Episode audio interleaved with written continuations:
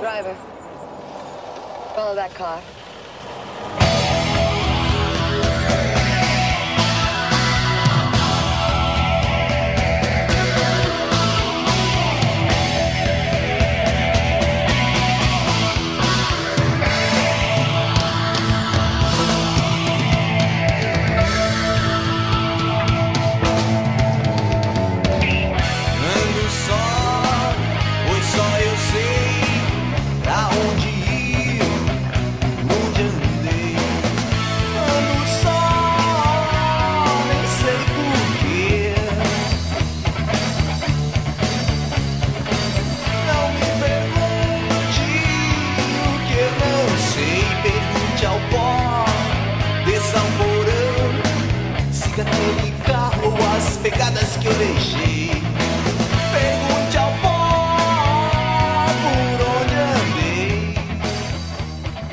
Aí, Redbringers, hippies, grunges, punks, góticos, pessoas de merda que escutam essa bagaça. Eu sou o Rô Metal, está começando agora mais um episódio podcast de Crazy Metal Mind. E tem aqui comigo o Marcel Fitz, o suspeito. Oi, orelhando hoje um pouco.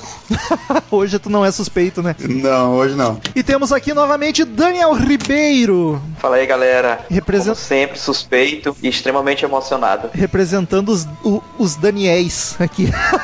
Tem que ter um sempre, né? Estamos sem Daniel Ezerhard hoje. Perguntem pra ele o que aconteceu, que eu já nem sei mais, ele já nem me avisa. Queridos ouvintes do Crazy Metal Mind, se você curte o trabalho do CMM, quer que cada vez a gente continue com mais conteúdo, o conteúdo já existente ainda melhor, é só acessar padrim.com.br barra Crazy Metal Mind. Lá você escolhe um valor para colaborar mensalmente conosco. Dependendo do valor que tu colabora, tu ganha algumas vantagens, como participar de um grupo secreto no Facebook, onde a gente posta os podcasts antes, os assuntos antes, para vocês se prepararem para ouvir já conhecendo a banda. Também pode seguir uma conta no Instagram, onde a gente posta vídeos inéditos e extras de gravações. E também pode até escolher assunto de episódio. Cada valor é uma recompensa diferente, é só acessar lá, dar uma olhada, escolher qual que tu prefere, qual que tu tem e nos ajudar muito a manter o rock and roll vivo. Se tu acha pouco as vantagens que o padrinho dá, que é algo mais, que é algo material, você pode nos ajudar muito comprando belíssimas camisetas de bandas com estampas exclusivas na loja do Crazy Metal Mind. É só acessar cmmrockshop.com que lá tem sete estampas lindas, exclusivas do CMM de banda, nenhuma estampa clichê, é tudo referência ao Pink Floyd, Led Zeppelin, Sabbath, Metallica, tem seis bandas e tem a camiseta do site. Então é só acessar lá, é sucesso, malha boa, aprovada por todo mundo, tem tamanho pra gordo também, né Marcelo? Porra, eu ia fazer essa pergunta agora, cara. Tem, tem. Talvez Tirou, algumas, tirou as palavras da minha boca. Eu ia perguntar, e vamos, tem tamanho pra gordo?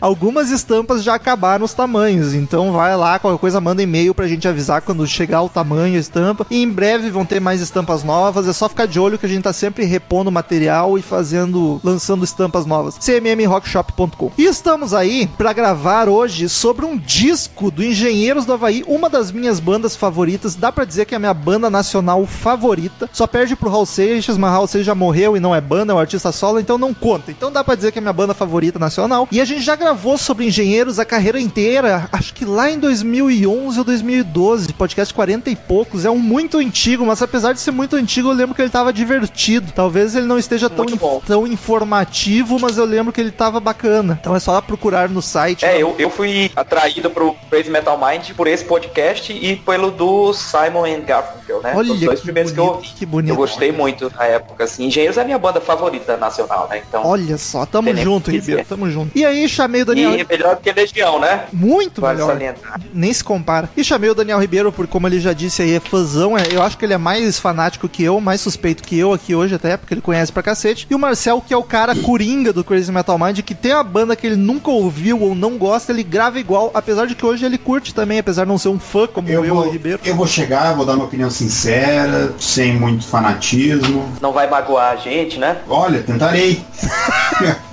Eu sei que tem uma galera que é chita pra caramba de dinheiro, né? Mas Sim, mas a gente não é. Um pouco só. vamos ver até onde vocês podem. São os flexíveis. Então hoje estamos aí pra gravar a primeira vez sobre um disco do Engenheiros. Eu escolhi, o Daniel Ribeiro sugeriu um, aí eu falei que tava mais numa vibe deste que a gente vai falar, e o Daniel Ribeiro falou que é o favorito dele, então foi com toda certeza várias variáveis do Engenheiros do Havaí.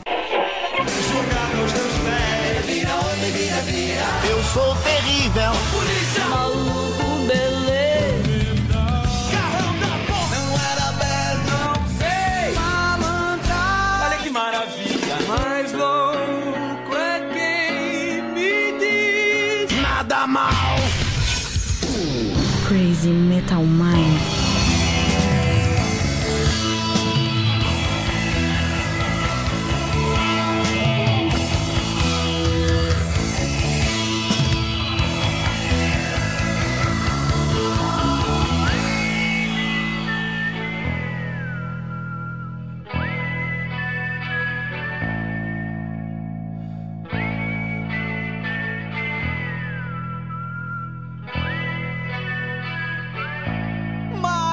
pampa é essa que eu recebo agora?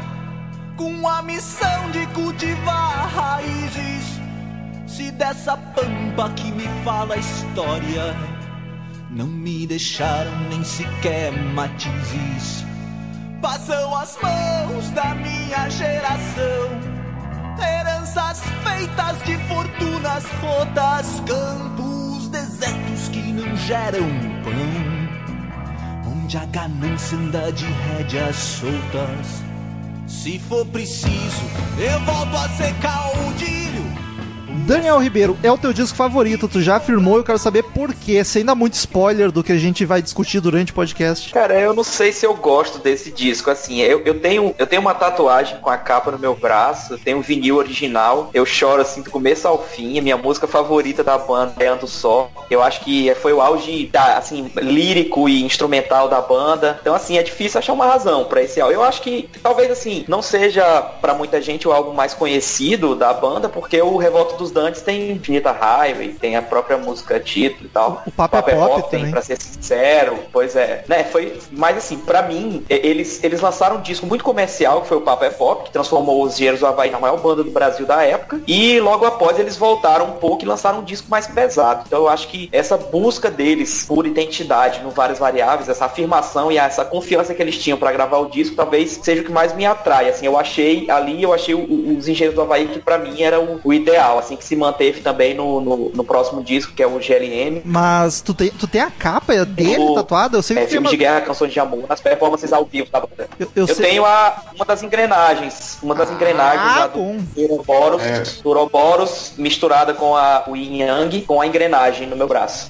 Foi a mistura de três das engrenagens da capa. Marcel, quero saber de. É o meu Oi. disco, Já digo que é o meu disco favorito do Engenheiros também. Mas eu até tava comentando com o Marcel no Queima Pauta de tarde que pra mim eu sou muito fã de Engenheiros, muito suspeito, mas eu não acho que eles tenham um disco perfeitão. Todo disco tem umas músicas que eu não dou tanta bola assim, mas esse disco ainda é o meu favorito, mas por uma pelo número de músicas que eu acho foda. Ele tem mais músicas que eu acho foda do que os outros. Então é o meu favorito por, por esse critério. Mas Marcel, quero saber qual é a tua relação não só com esse álbum, mas com engenheiros, porque tu nunca falou de engenheiros aqui, sempre eu e o do Ribeiro que somos os porta-vozes. Tu já gostava da banda, tu curte, qual é que é? Cara, ah, o meu conhecimento dos engenheiros assim é de greatest, que nem que no Queima Pauta eu te comentei. Tem muitas músicas que eu gosto, mas cara, eu nunca tinha escutado um álbum inteiro deles. Foi o primeiro álbum assim que eu vou parar e ouvir o álbum todo deles. Começou bem. E não, e quando tu falou, cara, eu vou te dizer, eu não conhecia esse álbum de nome e eu fiquei, cara, por que que escolheram esse álbum, tá ligado?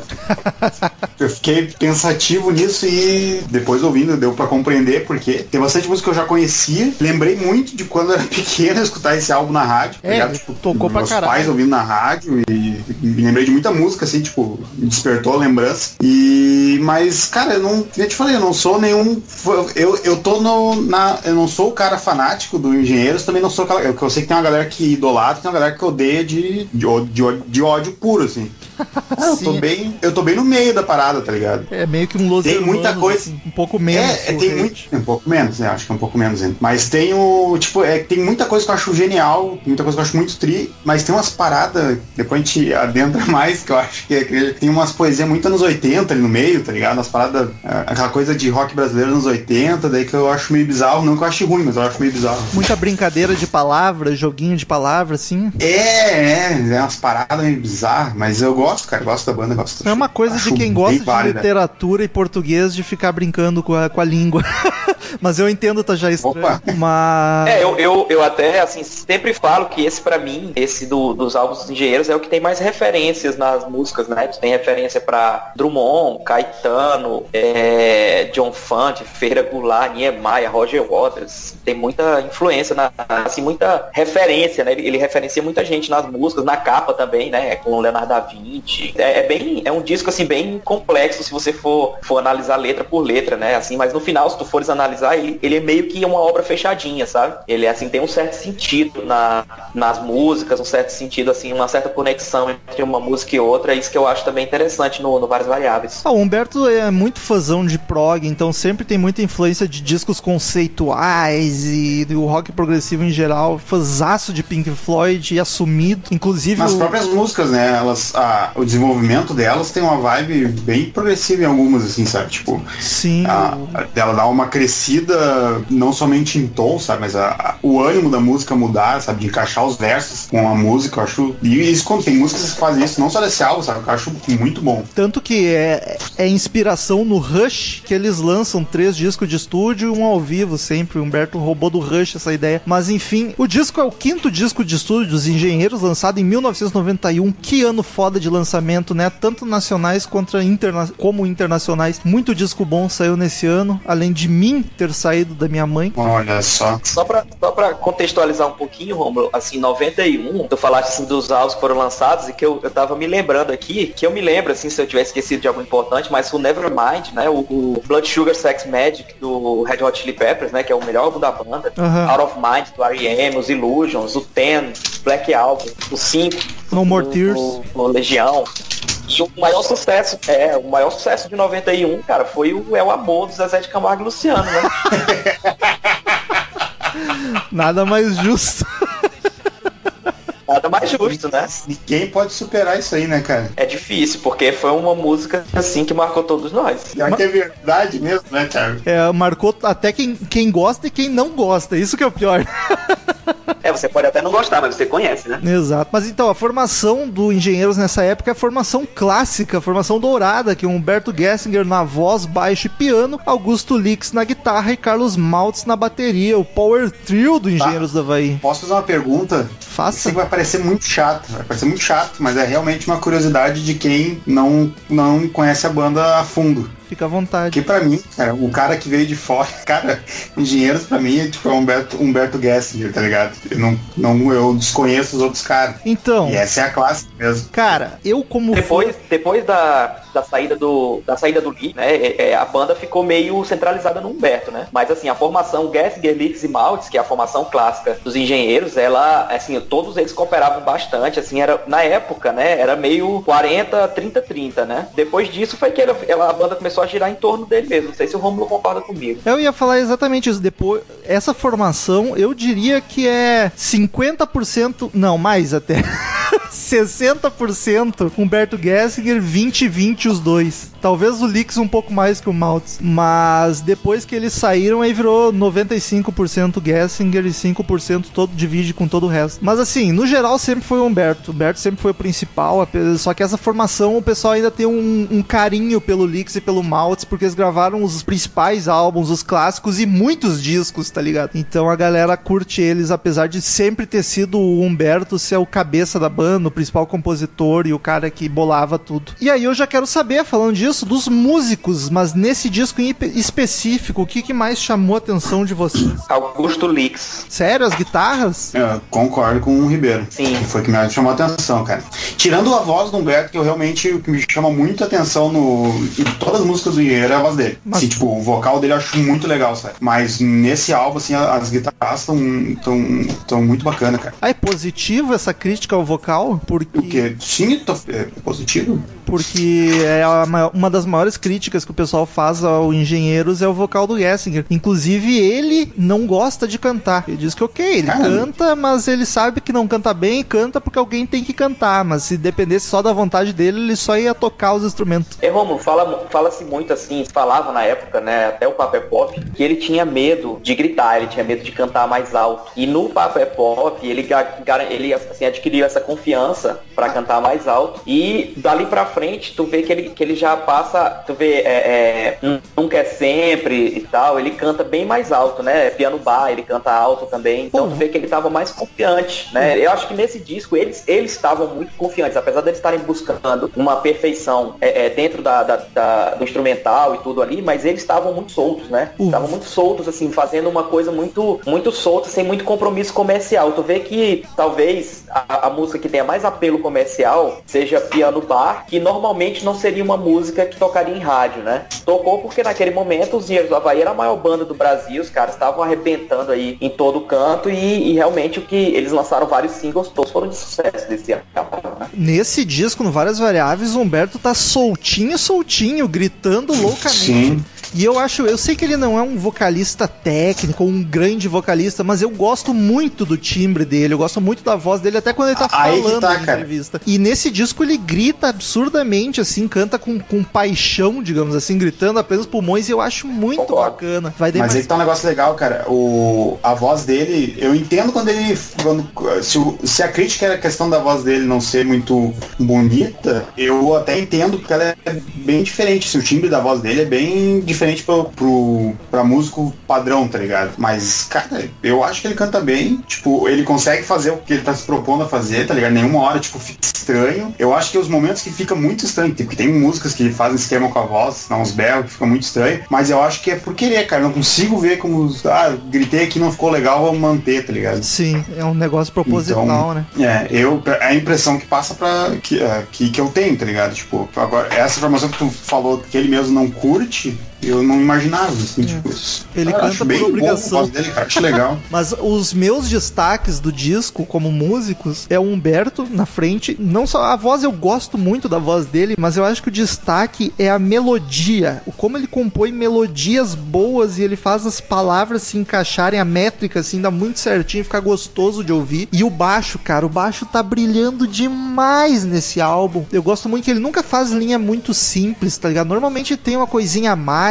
uma viradinha a mais no baixo que eu acho muito bacana. Verdade. Depois do Humberto é o, o Lix também, o Augusto Lix, as guitarras estão muito bacana. Ela aparece às vezes só pra um solo ou só pra um dedilhadinho e fica muito foda. O Carlos que passa mais baixo, assim, eu acho que a bateria tá fazendo o papel dela, mas não, não, não se destaca em nenhum momento. É, não, não, não influi, assim, negativamente, mas ela, ela mantém o nível, né? Você você não sente falta, assim, de um, de um baterista mais técnico e tal, porque nunca foi o perfil do Maltz, né? O Maltz nunca foi um cara técnico, né? Exato. Mas ele sempre, assim, soube estar, assim, no mesmo nível do resto da banda, né? Tu vê que depois de, dele trocou de, de baterista, né? No, acho que no Minuano, no, no, no Simples de Coração, ele saiu e entrou aquele baterista, outro baterista aí, e o cara não fez tanta diferença, né? É, ele tá ali sempre Ah, ô. fazendo o trabalho dele bem feito. É, não, eu acho que não. É aquela. Que nem comentar, não, não atrapalha e também não tá, não tá acrescentando nada muito extraordinário, mas principalmente não atrapalha, né? Sim. Ah, mas enquanto a gente tá falando do álbum, ainda deixa eu fazer uma pergunta pro Ribeiro, que é o seguinte, hoje eu Oi. estava ouvindo o álbum, e cara, esse álbum é extremamente carregado de, de, de conteúdo bairrista. Isso. Como é pra alguém de fora ouvir isso, cara? Porque eu realmente fiquei pensando nisso e. Cara, eu, eu até assim, é um- uma das coisas que eu sempre falei em relação, principalmente a herdeiro de uma pampa pobre, que nessa, nessa hora eu, eu tinha vontade de ser gaúcho, sabe? Assim, porque é uma letra tão significativa, né? Lá no Ceará, no máximo, seria herdeiro de uma pampa de pobre, né? Aqueles carros de velho. Mas A pampa é carro. uma puta de uma música, cara. E assim, a gente é, pega as referências, né? As referências são, são muito legais, assim, que ele dá. Ele, ele, ele inclusive tem um, um- poeta gaúcho também que ele cita, que eu particularmente não conhecia até. Então, assim, tem muita. Acho que é Moacir, Escliar, alguma coisa do tipo. Mas é, Escliar. é muito interessante, assim, que ele. Que ele isso, esse cara mesmo. A gente é, ouve Engenheiros do Havaí, a gente sente aquele regionalismo, mas ele não ofende, né? Não, não torna uma coisa muito datada, nem muito, assim, geograficamente restrita. Não Pelo menos distancia? pra mim. Não, não, não distan- nunca distanciou, não, cara. Nunca distanciou. Eu, eu, Cara, eu até entendo. eu é Eu até, contrário, cara. tu achas? Eu até entendo, assim, que- o momento que o, que o Várias Variáveis foi gravado, né? Foi um momento, assim, que, tu, assim, Fernando Collor, ele tava ali na presidência, tinha muita inflação, tinha tido confisco da poupança, Guerra do Golfo, aquele, o Rock in Rio 2, né, que eles tocaram. Então, assim, tinha muita coisa acontecendo ali no, no grande centro, né? Brasília, Rio, São Paulo. Então, eu acho que eles, como maior banda, banda do Brasil naquele momento aclamada, eles disseram assim, tudo bem, vamos voltar pro primeiro álbum, que era o Longe Demais das Capitais, onde eles disseram assim, cara, nós não estamos nós não estamos aqui no Rio e São Paulo, nós somos gaúchos, mas a gente sabe fazer rock and roll. E eles voltaram pra aquela identidade do primeiro álbum, Longe Demais das Capitais, viraram de, de volta pro Rio Grande do Sul e fizeram um trabalho fantástico, cara. Eu, assim, na minha opinião, não é o álbum mais regional deles, o Ouvidos do Simples de Coração é bem mais regional, mas, de qualquer forma, o Várias Variáveis, ele tem, assim, um- um- uma coisa gaúcha que não ofende, de jeito nenhum. Eu acho que pelo contrário, acho que essa identidade deles é de, trazendo de volta aquela coisa gaúcha, de fora do, do grande centro, no, no, no, longe, no Várias Variáveis, foi um dos pontos positivos, assim, começando pela capa. Ele tocou a turnê inteira de bombacha, que ele tá usando na capa também. Mas eu, uma coisa Teve estranha. shows que ele. É, shows que ele fez de camisa do Grêmio, né, também. É, eu, uma coisa que eu achei estranha, eu tenho um livro dele que ele comenta a carreira inteira e ele de- se refere ao várias variáveis como o disco mais paulista da banda. E eu não consegui É porque tem entender. sampa no Walkman. Não, mas só isso. Não entendi por que, Só que, isso, também acho. que ele quis dizer E des- descendo a serra, descendo a serra, tem gente que fala que tem alguma relação com descer a serra de São Paulo ali pra Santos. Mas eu não sei se Pode ser, mas seria tem serra aqui a, a também. essa descida de serra. Pois é, exatamente. Ah, tem serra lá no Ceará também, pô. Tu dá desce de Guarabiranga Fortaleza. No Ceará tem duna, não é serra. Tem serra também, pô. Ignorante. Muito estereótipo, né? Muito preconceituoso. Preconceito é coisa de cigano. Mas. É verdade.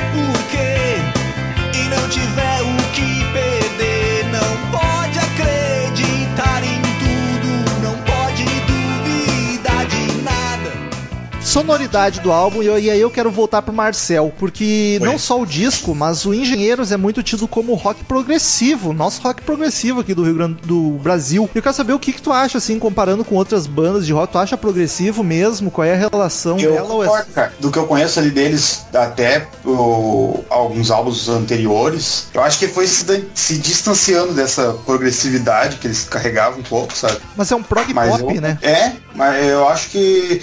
Eu acho que a questão do prog, principalmente ali, tá na questão do. Que nem tu falou, dele, dele se importar muito com a métrica, com o conteúdo das letras. Aquela questão que eu comentei antes do. Tipo, o álbum, ele. a- as músicas, ele tem uma crescente dentro da música, sabe? Muito, bem características. Característica. E tem muita música, assim, sabe? Tipo, ela, cara, tem mais. Até mais pra frente tem músicas assim, mas eu acho que ele foi meio que baixando o nível disso, baixando a bola pra isso aí. Mas o pessoal diz que esse Ah. disco é um dos mais pesados do Engenheiros, assim, mas eu não acho. É que Engenheiros nunca foi pesado de verdade, tá ligado? Ele é até, se tu for comparar com os outros ou com algumas outras canções, ele é um pouco mais pesadinho, tem umas guitarras mais distorcidas e tal, mas eu não consigo considerar ele um disco pesado ainda. Eu acho que, que disco pesado, eles têm, eles têm alguns discos pesados. Acho o primeiro do mais- Carlos e DNA, mas eu, eu, eu não concordo, assim. Eu acho que Eu acho o primeiro mais. uma, pois é, você tem uma pegada, eu acho que a pegada desse disco é que, que faz as pessoas acharem que é um disco pesado. Mas se você for ver, o, o Eu Sou Fã do Carlos DNA, que são dois últimos discos de estúdio deles, são discos pesados. E não tem 5% da qualidade que tem o Vários Variáveis, né? Pra mim ali já, assim, já se afastou bastante do que era Engenheiros do Havaí. Pra mim, Engenheiros do Havaí foi uma baita banda até o 10 mil destinos ao vivo ali. Dali pra frente eu dei uma, uma ignorada, foi uma pena, porque assim, foi a época que eu, que eu já tinha, já tava na maioridade, então podia ir pra show direto e tal, mas eram shows de turnê, assim. Eu cheguei aí pra show do, da turnê do Tchau Radar, um dos, é um dos melhores discos deles pra mim, mas depois disso, assim, eu achei que a banda se perdeu um pouco, até porque já tava naquela coisa do Humberto Centrismo, né? Porque Então tu é fã muita gente pra, poser. pra dizer pra ele. Poser pra Que caralho. poser? Os discos são porra. bom pra cacete. Humberto Gessinger solo agora é tão bom quanto. Muito bom, muito bom. Verso solo, muito bom. Já me revolto aqui. Viu, Ribeiro? Ó os cheat aí. Ó os cheat aí. Viu, Eu sou tradicionalista, cara. viu, Ribeiro? Mas é um pesado peronomútil, né? Porque é tipo, é o pesado pros padrões engenheiros. Tipo o Legião, que tu comentou brincando ali no começo, tem os álbuns mais Não, falei sério, pô. Tá, é melhor do que Legião. Não, eu também acho, mas tu falou com um tom de brincadeira. Uma cutucada de Foi é leve. só, pra, só pra, não, pra não ter muito hater. Mas assim, o Legião tem músicas muito mais pesadas que o Engenheiros, por causa daquela vibe punk, assim. Eu não consigo ver peso no som do Engenheiros. Mas eu acho que o peso é, é o peso da guitarra, sabe? O acorde pesado, não da velocidade, sabe? Por mais Uhum. que esse álbum tem música muito rápida que eu achei. Ah, Eu me surpreendi que eu não lembro de ter escutado outra música. Tem, tem bastante. Eu acho é, eu concordo. é. Aquele peso, é, o peso do Legião, ele vem do, da- da- do tempo do aborto elétrico, né? Aquelas É, músicas ali, tanto do primeiro disco quanto do Que País é Esse, né? Mas Sim. o peso dos engenheiros eu concordo com, com o Marcel. Ele, eu acho que, que na verdade, a- o peso que, que o pessoal acha nesse disco dos engenheiros é mesmo a densidade, assim, você tem muita guitarra, muito aparente, o baixo tá muito presente, a bateria tá marcando forte, né? Mas assim, a- você, é, é um disco que você tem tanto baladinha, tem MPB, como Tecendo a Serra, você tem umas baladinhas de piano bar, mas você tem músicas que tem mais pegada, como Sala VIP, por exemplo. E eu vou te dizer que o vocal ajuda nesse. Pra mim, a maior coisa que eu notei do peso foi no vocal. A forma que o Humberto tá Sim. cantando, ele tá, parece que com gana, tá ligado? Com punch. A balada, cara, no final da maior balada do disco, ele grita como concordo, se ele não tava houvesse muito amanhã. solto, né? Como a gente tá falando. Sabe que eu acho que essa Verdade. questão que o timbre dele ajuda, cara. Ele tem um timbre mais, mais, mais grave e que dá esse peso também, sabe? Dá essa impressão de, de peso. Eu amo esse homem. Também. Tô falando do Marcel. Dividi-lo. Ah, Tô zoando, mas eu amo o Marcel também. eu Ah, não tenho um timbre pesado, mas. Quem não ama? produção do disco, amigos. Pra mim está perfeita. Eu, eu, eu achei assim, ó, tipo, eu não sei se foi, mas deu a impressão que estão fechando a porta dos anos 80 ali, tá ligado? Faz achei sentido. muito anos 80. Achei muito anos 80, só que não, não pejor- pejorativamente, tá ligado? É, não tem Ele sintetizador. foi o segundo disco, foi o segundo disco, se eu não me engano, que foi produzido por eles, né? Pela própria banda. Mas, Marcel, deixa eu te perguntar uma coisa. Tu acha Oi. esse álbum datado? Tu acha ele datado? Cara, tu ouvi tu ouviste acho- esse álbum, acho- por exemplo, se tivesse ouvido ele sem, sem saber quando ele foi lançado, tu diria que ele foi um álbum lançado nos anos 80? Eu diria. Acho ele muito, data, muito datado. Achei muito datado. datado a produção. Só que aí que tá, não tô falando de forma pejorativa. Eu gosto, eu gosto da Não, produção, não, eu gosto. Essa estética do que esse álbum tem, que o Jesus na terra dos. do Jesus descendente na terra dos Banguelas, que, putz, eu acho que é o maior exemplo dos anos 80 do mundo. Tem, e eu gosto, sabe? Do não é aquela coisa. não é, é, desculpa. É, parece Não um é- não. do YouTube, né? É, não é aquele, não, não é aquela coisa ruim dos anos 80, sabe? Mas é totalmente datado, sabe? Eu, e eu,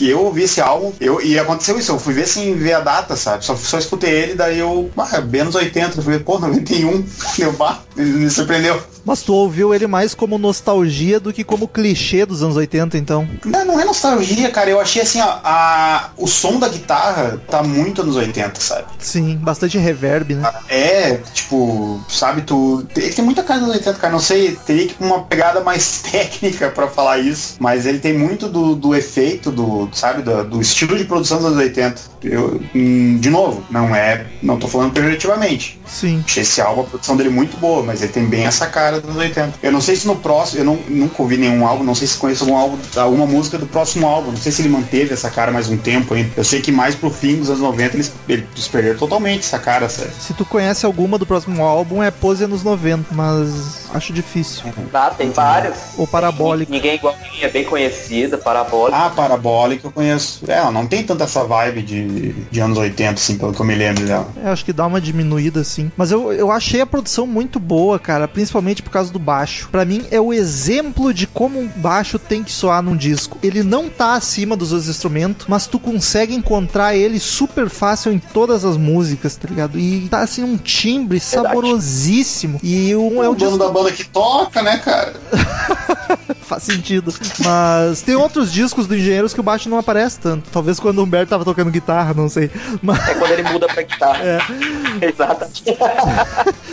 Mas. E um disco com bastante efeito. Até uma cara do prog aí, tem bastante efeitinho e brincadeira. Até às vezes tem o Humberto cantando dois trechos diferentes ao mesmo tempo, tá ligado? Com a voz um pouco editada. Isso, cara, isso eu achei muito tri, cara. Bah, Achei muito que tem a, a edição do álbum tem músicas que a edição tá muito legal. Tem, tem uma música em específico que a, a edição que deram nela, eu acho que estragou demais a música. Uma música que eu, real- acho que é a que eu menos gostei do álbum. Mas tem outras, cara, que fizeram umas brincadeiras que ficou muito legal, cara.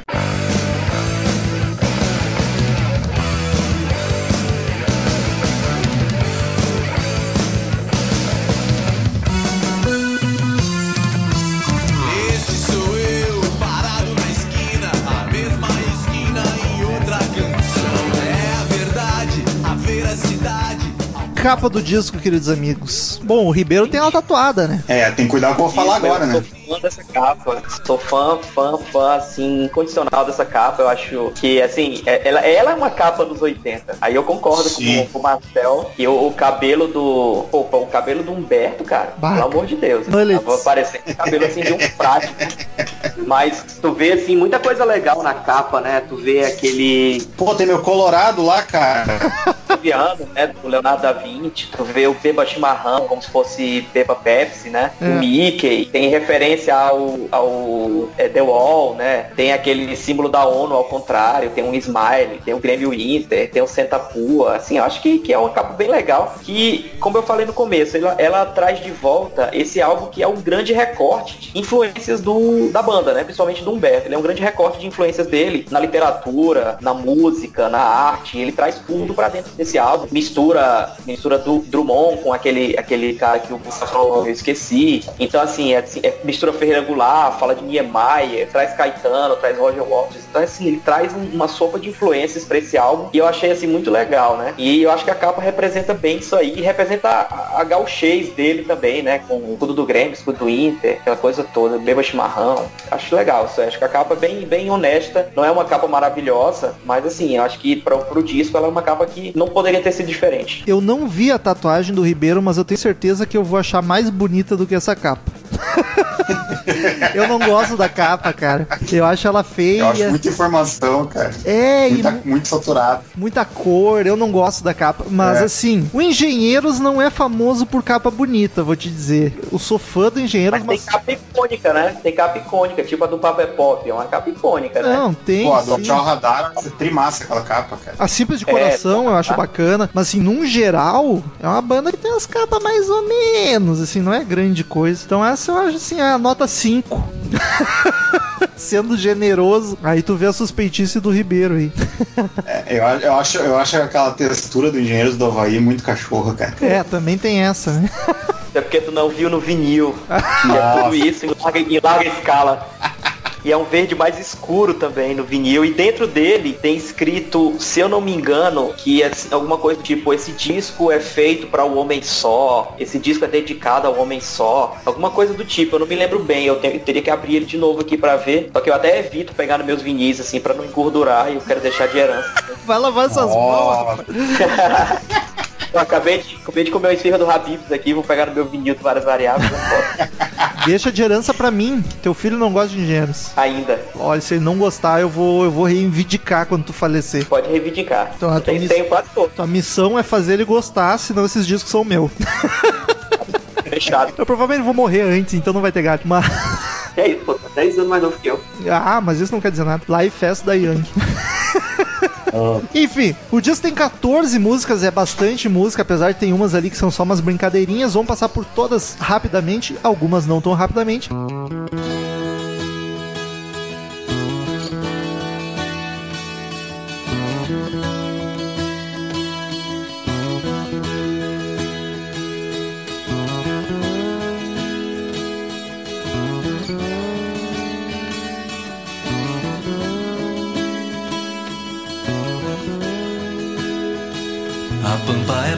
é pop, o país é pobre.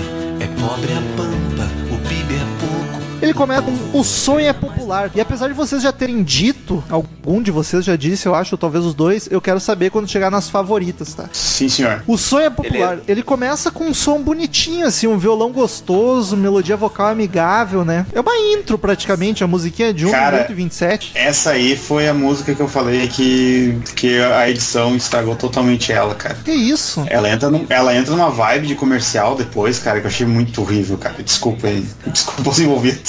Comercial de propaganda? De propaganda, é, cara. Parece muito propaganda, sei lá, de, de banco, de margarina, tá ligado? Eu acho que é proposital, Ah, cara. tu acha que parece um. Tu acha que parece um jingle, Mati? É, é, é, Não, Marcel? não um jingle, mas parece. Parece conteúdo de áudio em um comercial, tá ligado? Parece que no final vai entrar Popular uma imagem de jingle. um produto. Não, o jingle é a É. musiquinha do comercial, né, cara? Aquela hora que entra É, aquela voz, a segunda voz dele falando no fundo, cara. Ah, achei muito, muito ruim, cara. Desculpa. Ah, eu gosto dessa música, cara. Eu, eu tocava no colégio, no colégio no recreio e tal, com meu amigo Lemos, que hoje é policial, chupa Black Blocks. A gente tocava direto no recreio essa música. Fascistão. Só pra, pra fazer, só pra contextualizar um pouco, contextualizar um pouquinho assim, pra quem não sabe, esse golpe em 61, que o que Humberto fala na música, né, que a gente pode sim, só trazer um pouco pro dia atual, entre a, entre a renúncia do Jânio Quadros e a posse do João Goulart, se passaram 13 para 14 dias e o Brasil se dividiu, né? Metade da, da população, da, da pessoal que tava no poder queria a manutenção da ordem, jurídica e a outra metade queria impedir a posse do vice-presidente, né? Assim, qualquer semelhança com a nossa situação atual não é mera coincidência. Só que a diferença é que quem queria impedir a posse do vice-presidente eram os militares. E quem queria manter e empossar o vice-presidente era a sociedade civil, né? Justo. Então, assim, teve essa, essa diferençazinha na época, eu acho que. Ah, e agora, agora eles conseguem e ficam reclamando. O militar de ontem é o petista do amanhã, né? Como diria Magalzão Show, foi, foi golpe, mas foi top. Enfim, eu gosto da música, o Humberto cantando suave. E, Marcel, eu acho que esse tom de propaganda é proposital. O Engenheiros, inclusive, começou a banda Não. tocando jingles e músicas de Não, propaganda. eu, eu, eu não duvido, sabe? Eu só Sim, não. só eu não- realmente só não. Não, e escutando o resto do álbum, dá pra notar que é proposital essa cara e tal. Mas, bah, eu acho que, sei lá, cara, foi. Pra, pra primeira música, foi, é bem- foi bem complicado, assim, sabe? Eu tava ouvindo ela, dei aquela respirada funda, assim. Mas lá, aí, lá, compensação, mas- quando entra, na, quando entra na segunda música, né? Ah, cara, eu quase chorei, né, cara? Essa Uma porrada do.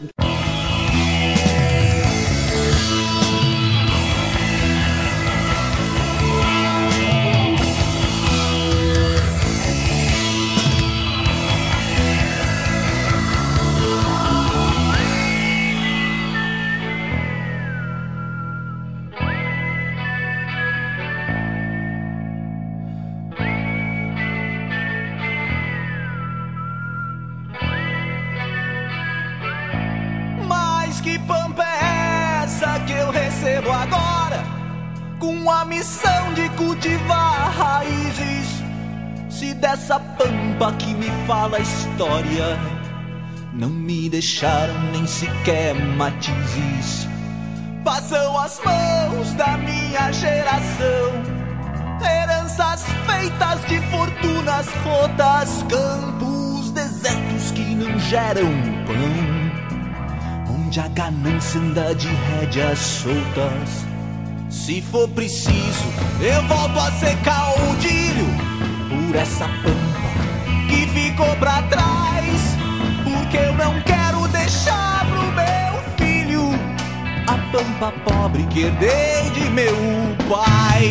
Que pampa é essa que eu a Segunda canção, de Herdeiro da Pampa Pobre, que é um clássico aqui do Rio Grande do Sul. Tem que, contar um, tem que contar uma historinha, cara. Essa música eu conheci ela, eu tava na quarta série, velho. A do Engenheiros ou E original? Aí que tá, a minha professora levou, eh, que ela passou a letra pra gente estudar a letra, não lembro com, qual finalidade. Professor de História. Ah, não, não, quarta série, cara, era professora de ah, tudo. é. Verdade. Desculpa. Educação E física. daí, incluindo educação física também. E, mas era uma versão deles cantando com o Gaúcho da Fronteira, cara. E eu nunca achei essa versão versão, cara, é muito bonita, cara. Não tem no YouTube, será? Eu tenho que procurar, eu lembrei dela hoje, desculpa, não, não procurei. Mas Tem, eu, tem eu acho, sim, essa música, Acabei acho essa música Acabei muito de achar bonita, aqui cara. ela. Mas ela é um, é um clássico aqui Ela do, foi- do Rio Grande do Sul, uma música tradicionalista daqui, do gaúcho da fronteira. É muito bacana a original também. Eu prefiro a do Engenheiros, mas eu sou suspeito. Eles fizeram uma versão rock and roll dela, assim, com riffzão. A música ficou pegada e rapidinha. Eu gosto demais. Sim. O solo de guitarra Muito tá boa, muito né? legal. E o baixo super presente. E aí eu quero saber, o Marcel já perguntou um pouco antes lá no começo, eu quero saber, Ribeiro, tu entende a letra?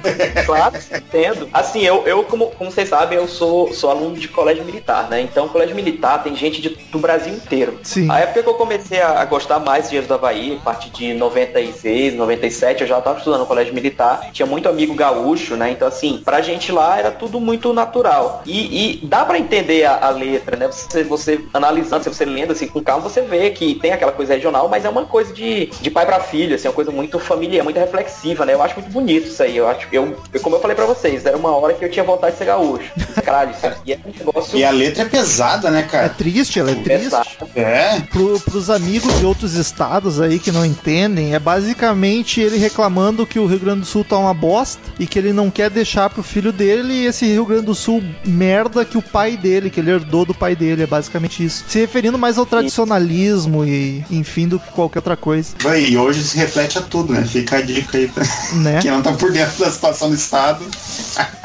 Mas é Não muito só do estado, né? Do país inteiro. Mas é muito bacana. Uma coisa que eu queria ter falado no começo, esqueci. Eu não vou falar interpretação de letra nenhuma. Porque foda-se. Eu acho que cada um interpreta do seu jeito. Eu acho triste quando tu interpreta uma música, ela faz tanto sentido pra ti. Aí vem o autor, o compositor e explica qual era a intenção dele e acaba estragando a música, sabe? Mas, é, cara, eu- eu não quero te forçar a fazer isso, mas eu acho tão. Eu acho que essa é a graça, sabe? Tipo, porque quando a música é boa, cara, ela pode te dar uma interpretação diferente, depende do teu humor, depende da pessoa, sabe? Sim, sim. Só eu, eu claro. fiz alguns comentários em relação a isso. A partir do, a partir do, do piano bar, que pra mim é a hora que começa realmente o, o álbum, assim, não que comece realmente, mas assim, que tenha mais a cara do álbum, a partir de piano bar eu fiz um, assim, eu, eu queria falar um pouco assim sobre o que eu entendi de cada letra, porque eu acho que elas se conectam um pouco. Eu acho que no final, Eu, eu tive a impressão, só que não em questão de letra. Sonoramente muito achei que legal, elas dão uma. interessante a gente passar pro pessoal. Não, mas assim, Ribeiro, tu Isso. fi- fique, fique à vontade. Eu tô- é uma opção pessoal minha. Eu não vou falar das interpretações, até porque eu me incomodo. Eu não gosto de falar. Eu gosto de falar de interpretação se for sentar aqui contigo e conversar, como já fiz com o Marcel várias vezes. Agora, assim, num podcast, promoja. Prefiro não. Talvez eu faça isso em outro projeto que eu tô querendo, com as músicas específicas, whatever. Mas ainda mais pro Mas sabe- engenheiros, que o engenheiros pra mim é muito pessoal. Tem música aqui que a interpretação pra mim assim, ó, foi escrita pra mim me dando um tapa na cara. Então foda-se se alguém tiver interesse venha conversar pessoalmente comigo. Mas vocês vocês estão soltos, podem falar o que vocês quiserem. É, cara, é, é que só eu acho curioso isso, porque é o seguinte, eu acho que o Engenheiros é das bandas, de todas as bandas que eu conheço, eu acho que ele, é- ele é uma das que faz, ah, que deixa mais propício isso da questão da interpretação, Total, cara. que daí, porque daí pra mim também vem a questão daquela que eu reclamei antes, que tem muita coisa que, tipo, ah, ah, é, as músicas, tá, poesia e tal, mas tem muita coisa que, cara, aparenta ser muito largada, tá ligado? Não, tem muita brincadeira de palavra que é só isso aí mesmo, não tem nenhum. Exato, exato. Só- e, eu acho, né? e, eu, e eu acho que de repente é isso que faz o pessoal não gostar, sabe? É que a, a maioria da galera reclama que não faz sentido. Mas, porra, tem umas brincadeiras de palavra que não fazem mesmo. Raul Seixas fazia isso também. Mas, num geral, Era melhor. num geral, as músicas fazem sentido e tu consegue achar Sim, vários, sim. tá ligado? E eu acho que é um pouco de preguiça do povo, porque a letra é difícil e foda-se. Infinita Highway é uma, é uma música que pra mim teve um sentido espetacular, assim, tão perfeito a vida inteira. E depois eu fui pesquisar, vi a teoria de outros caras e eu vi, depois até lendo o que o Humberto falou, e eu vi que o sentido dela é totalmente outro e é espetacular também. Então eu acho muito foda. O Engenheiros tem muito disso, de cada música tu poder interpretar de várias formas diferentes e todas caírem como uma luva, tá ligado? Acho, acho um mérito Mas muito que tá, grande. cara. É te fazer, é te fazer pensar, tá ligado? Eu acho tri, eu gosto disso em música, gosto disso em cinema, sabe? Tu parar e tu tirar a tua interpretação e, sabe, te deixar em aberto pra te questionar do que tu, tem, tu interpretou, tá ligado? Isso é muito legal. Sim, e eu não vou ser, ser suspeito ao máximo, que eu sou realista. Tem músicas, tem letras que não fazem sentido mesmo, que é só brincadeira. Tem, Mas eu. mas eu acho muita preguiça preguiça desse pessoal que fala, ah, Engenheiros do Havaí não faz sentido, não, não, as letras não dizem nada com nada. Porra, lê com calma, tá ligado? Ref, reflita Cara, um anos pouco. 80, anos 80 não falava nada com nada, tá ligado? Isso aí eu acho que é reflexo da década, tá ligado? É, mas o pessoal também, eles têm uma, uma péssima mania de querer tudo mastigado, né? Eu acho que é cultural nosso, brasileiro mesmo. Exato, É faz a lei do menor esforço, É, né? Lei do menor concordo. esforço. Você quer mesmo, cara, entre, entre você ter o, o Humberto Gessinger que te, te faz uma música que tu pode interpretar dependendo do teu sentimento, ou tu tem um cara como Renato que te fala diretamente aquilo que tu quer escutar e não te obriga a pensar se tu realmente tá se sentindo daquela forma, o cara prefere ouvir o Renato Russo, que eu adoro também. Não, mas calma, que o o Renato. Humberto Gessinger que te Achei, é, eu achei rude as comparações. Achei também, o- tem várias músicas que. O Renato também exige uma certa pensar, cara. atenção. Não é tão mastigado assim.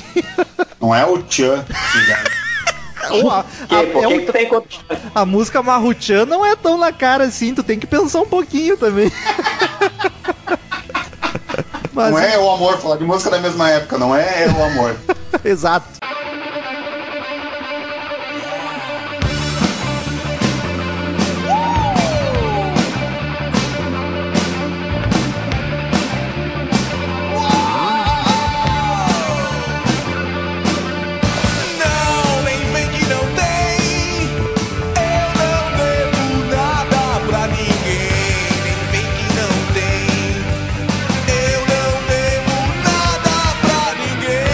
Terceira canção, Sala VIP. E eu, eu já quero dizer Olha. logo de cara que eu gosto do gritinho afetado do Humberto no começo. é muito zoado.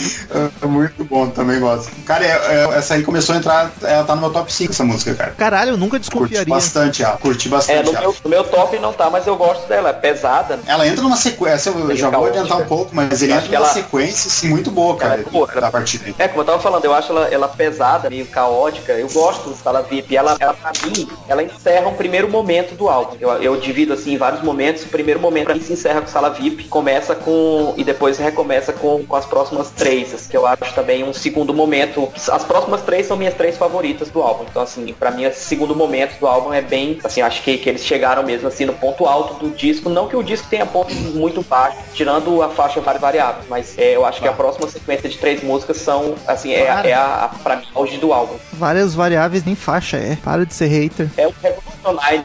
É, do- não, do- muito menos pior do que Revolution 9. Revolution 9 não é uma música, essa, essa aqui nem dá pra chamar de música, é só um, um efeitinho, uma brincadeirinha. Mas a, a sala VIP ela é mais pesadinha que o normal, eu acho bacana. Acho que aqui começa assim o peso Sim. do disco, né? E o baixo tá frenético, cara, tá muito bom. Mas assim, eu gosto dela, mas eu acho uma das mais fracas do disco, assim, não me chama tanta Sério, atenção. cara? É, eu não sou muito da sala Ela, ela, assim, ó, uh, que eu falei, não gostei da primeira, daí o Herdeiros do Pampa Pobre eu já conhecia, e essa aí foi realmente assim, ó, pô, prestar atenção no álbum, tá ligado? Que já, já, ela conseguiu me prender a atenção, tá ligado? Marcel, curiosidade aqui, quant- qua- Ah. quantas ou quais do disco tu já conhecia antes de hoje? Cara, Herdeiros do Pampa Pobre, Aham. uh, Sampa no Walkman, louco. e, e eu escutei uma vez ou outra piano bar, assim. Mas, tipo, durante ela eu fui lembrando que eu já tinha escutado ela. As outras, total novidade pra mim. Essas três foram total novidade, justo. Eu achei que Piano Bar tu conhecia Não, não, mais que essas, não, Sampa no essas, Walkman. não, essas três eu conheci. Sim, sim, O resto é novidade. Ah, tá. sim. Entendi que te falado ao contrário. Não, mas eu achei que Sampa no Walkman fosse mais desconhecido que Piano Bar pra ti. Sério, cara, eu, eu tenho. Eu sempre tive a impressão que ela era o highlight deles, assim. Pode ser, talvez eu É nada, pô. É porque, é porque Sampa no Walkman tem uma coleção que foi lançada no, no, no- meados dos anos 90, eu não me lembro qual era o nome, não sei se era é, Perfil ou Meus Momentos, alguma coleção, uma coletânea dessa que vendeu pra caramba dos Engenheiros do Havaí, que ela realmente tinha, desse disco, ela tinha Ando Só e Sampa no Walkman. Ela não tinha Muros e Grades, nem, Ando- nem Piano Bar, que são as outras duas mais conhecidas. É, Ando Só é bem conhecido Mas nessa também. eu acho que eu, eu, eu sei qual é a coletânea que eu, É, eu acho que a coletânea que o Marcel escutou era essa que tinha Pode ser. é, Sampa, Sampa no Walkman e tinha Ando Só também. Mas enfim, Sala É. VIP tem bastante efeitinho maluco também, né? Uma das músicas que tem mais Sim. efeito. É essa aí que eu. Que daí eu acho que foi um contraponto ao. Sonho Popular. Que é, tipo, eles conseguiram botar os efeitos, botar a edição. E no final dela tem uma edição maluca de vozes sobrepostas. Ficou bom, cara. O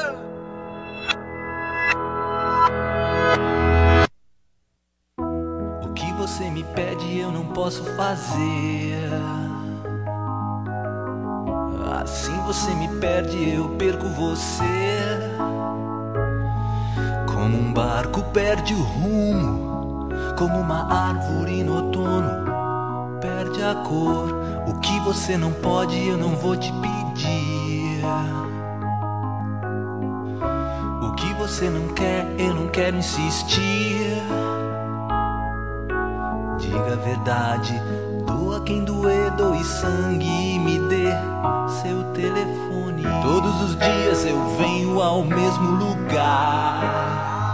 Quarta canção, Piano Bar. Em contrapartida, a sala VIP já vem uma baladona master, uma das melhores músicas do Engenheiros da Havaí, lindeza pura. Puta que o pariu. Uma das melhores músicas digo- do rock nacional, cara. Sem dúvida. Digo que é a melhor do álbum. Olha aí, aí eu não concordo, mas a segunda melhor do álbum, acho que eu posso dizer. É, a gente A minha é a, segunda, zero- né? é a 03.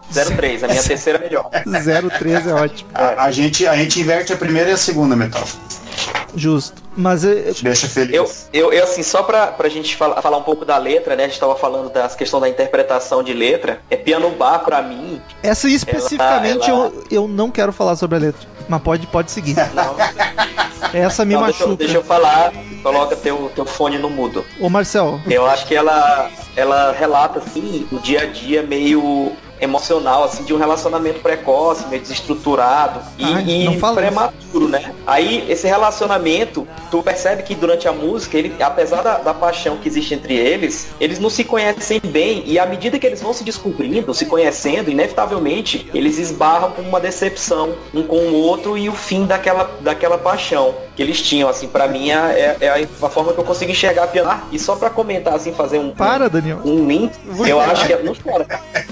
Eu acho que ela se, se conecta muito bem com a próxima música, né? Eu, eu- quando a gente chegar nela, eu vou, vou falar um pouquinho. Eu acho que elas duas, elas mostram dois momentos da vida desse cara, o, o, o- o homem sozinho, né? O, Sou o eu. homem só que ele Sou eu! Cara, mas daí, mas daí eu fiquei com essa impressão, eu fiquei com essa impressão que essas, não as três, mas as, a, é, a vírgula e as quatro é a mesma história. Até que no, da, mais pra frente ele comenta isso, né, cara? Que tipo, tá falando do mesmo cara, né? É, é o cara só, é o conceitual homem do só, mesmo né? cara, né? Ele dedica algo pra esse cara, né? Ele dedica algo pro homem só. Se tu for ver, elas todas elas estão meio, meio relacionadas com, com essa, esses questionamentos. Não, não a solidão por si só, né? Mas as- os questionamentos né, que a gente faz. Então, essa música, essa música foi a trilha sonora do meu primeiro coração partido. Olha só, que merda, hein? Essa é daqui, é a biju pra ti, mano. Filha da puta! Tá aí a chance de se vingar. Ca- é, de um- é de uma tristeza tão grande. Eu cheguei a ter que deletar ela do computador por uns dois, três anos, porque eu não podia ouvir ela sem chorar. Faz parte, né, cara? Foi Todos ela, acontece. aqui, né? foram duas, ela e refrão de um bolero, mas a piano Bah. bar mais, mais forte. Piano bar era a principal. Refrão de um bolero, quando tu me apresentou ela, tu me desgraçou, Metal. Fui eu que te apresentei, olha que bonito. Foi, Pra tu mim, me foi, apresentou. pra mim foi, foi perfeita simetria, cara. Perfeita simetria pra mim foi, foi daí, assim, que, que eu tive que parar um tempo. Que é outra das minhas favoritas da banda. Olha que bonito. Vamos, vamos tive, que parar, um- tive que parar um tempo, é muito. É muito usuário do hardcore de drogas, tá ligado? Ah, eu tive que parar um tempo. Fala demais. Aqui tá, tá- esse, esse episódio tá tipo Fala que eu te escuto, né? abrir Exato. Cadê o Rick Rob nessa hora? pra pegar nossa mão e a gente ir com ele, né? É.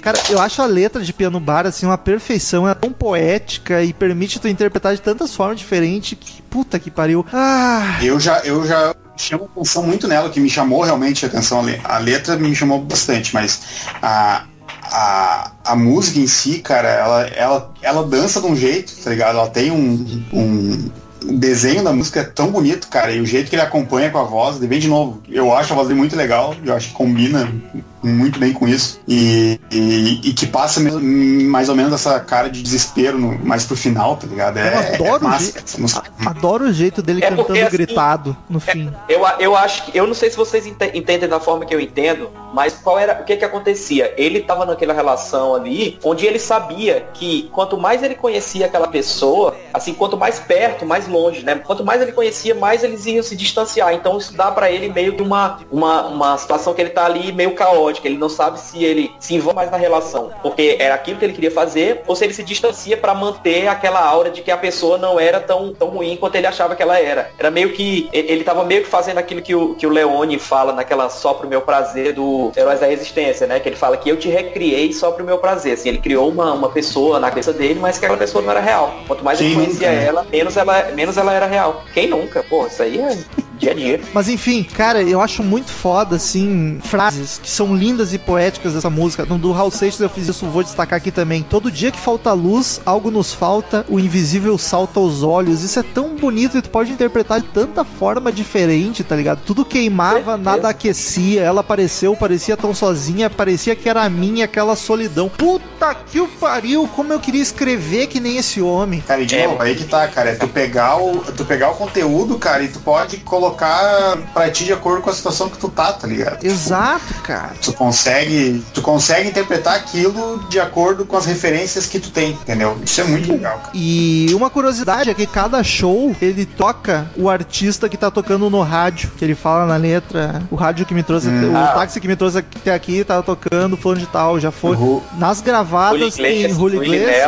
Nelson. Willie Nelson e Bob Marley nas gravadas, mas todo show que tu for ele muda do artista. E é uma merda que tu tá lá cantando, de olho fechado, assim, com pra cima, aí tu é a pessoa.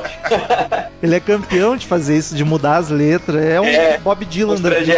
É, foi- na verdade, foi, eu um pouco, foi o que salvou o refrão de bolero, né? Que a de estúdio eu acho bem fraca. Foi, a, a- pra mim é a melhor versão. É, eu prefiro quando ele fala Ana. Nas outras, nas gravações, ele não fala da Ana. Eu também. eu gosto da Ana. Eu, eu acho que a Ana quebra a parada, quebra o clima. Puta, eu acho que ela dá um peso, um romantismo tão mais bonito. É que o nome era mais comprido. Não caberia na métrica. Aí tu não conseguiu te identificar, né, Marcelo? Mas, cara, eu quero pedir aqui, produção, já fiz outro- isso outras vezes, os ouvintes sempre elogiam. Produção, sobe a música na parte do solo de guitarra, que é lindíssimo, e no Humberto vindo cantando a plenos pulmões, que é espetacular. Por favor, sobe esse trecho, só para os ouvintes sentirem o romantismo, a beleza, a desilusão. Ah, joga aí, editor.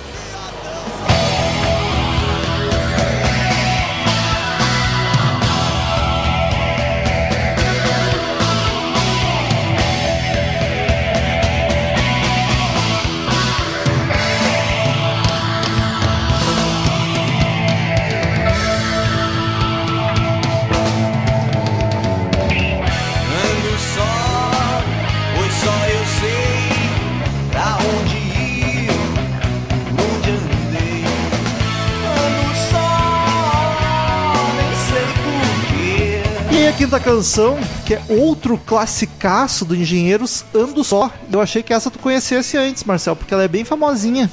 Não, não conhecia, cara. Realmente não conhecia. Uma música mais animada. Pô, tô que pensa. Não, É, a música, assim, a vibe dela, não a letra. A letra é linda, mas é deprê também. eu, é, a minha, é a minha música favorita do- dos Engenheiros do Havaí. Ô, louco. Pra mim, é a melhor música do álbum, a melhor música da banda. É, ela, ela é baseada no, no Ask the Dust, né? Pergunte ao do John Fante, que até tem um filme, de 2006, com Colin Farrell, sobre esse, sobre esse livro, né? Que fala do, da- assim, do prazer e da emoção de estar vivo, né? É, a, a história do, do filme, do, do livro, desculpa, é um, um escritor italiano que vai morar em Los Angeles, começa a se sentir sozinho no meio daquele mundo novo. Aí na música, a, a gente trouxe esse paralelo, a gente percebe percebe que nessa solidão ele começa a se remoer sobre algumas decepções amorosas que ele teve e reconhece que aquele relacionamento que ele teve em piano bar estava fadado ao fracasso. né? Ela é uma- a ideia dela é uma continuação de piano bar, só que pós-término. No fim da música, né, de, de Ando Só, ele, ele aceita que vai assim, voar sozinho e não quer ninguém batendo asas do lado dele, né? Então, assim, é, uma, é um, um- um fim positivo para aquela frustração que ele teve em piano bar. Pois Eu acho é. que é legal essas músicas estarem em sequência, né? Porque eu acho que Sim, sim. que ela dá uma, dá uma subida assim na moral, que tava meio baixa no final de, de piano bar. Essa letra é tão linda, cara. Puta que o pariu. Eu curto demais o baixo e a melodia. Ela é excelente pra cantar junto. É lindíssima, né? Ela é muito ele linda, Fala, eu eu, acho que eu acho bonito quando ele fala que assim, Satchel Nock te prendeu a uma pessoa que nunca te mereceu. Eu acho que todo mundo em algum momento na vida, né, cara? Cara, Em eu momento da vida todo anotei. mundo pensou isso, né? Pensou isso assim e assim, acho que, pô, eu não tô me valorizando e tal, eu preciso. O que, que que tá me prendendo aqui, né? Que corrente invisível é essa que tá me prendendo nesse relacionamento? Aí tu, tu reflete, né? Aí tu vê assim que, que tu, tu não tá precisando daquilo. Então desata esse nó que te prendeu aquela pessoa e isso é frente, cara. O Ribeiro acabou de estragar a minha anotação aqui. Eu tinha anotado, Marcel, desate o nó que te prendeu uma pessoa que tu nunca mereceu. Porque eu acho esse trecho tão Piada bonito. interna, hein? Mas eu, eu tinha dedicado é ao Marcel. piada, hein? Eu tinha dedicado ao Marcel. Isso é uma piada, hein? Não, não, calma lá. Eu tinha dedicado ao Marcel só de sacanagem. Não tem nada a ver com a cônjuge dele, juro. Era só pra. Corta a edição, corta a edição. É a risada de nervoso. Mas enfim, tem um solinho de baixo muito tri, cara. Gosto muito. Assim, uma passagenzinha do baixo meio Demais. sozinho, assim, que é Ai, muito legal. bacana. Humberto toca baixo bem pra caralho. Tu foi foi dessa turnê dele, Romulo? Essa nova turnê? Cara, eu fui em um show na vida, toda a minha vida, um show do Humberto solo. E não, não foi dessa última turnê, não. Foi Ah, do eu acho que já fui uns 15 shows de Lavaí, Humberto, Que inveja. é, de projetos paralelos aí. Esse, esse, essa Ando Só ele tá tocando, né? Nesse show que eles fizeram agora. Não é essa turnê de agora, que eles fizeram em 2015, se não me engano, 2016. Ele, depois, ele, esse solo de baixo, ele faz assim, lindamente ao vivo, cara. Todo mundo pira. Eu fui na turnê Delira do mesmo, Insular. assim. Insular, exatamente. Mas- Exatamente, que era com aquele cara que era, tipo, né, tocando com ele. engano. Tavares da Fresno. Eu virei fã de engenheiros, o engenheiros já tinha. não existia mais. Eu sou um fã tardio da banda.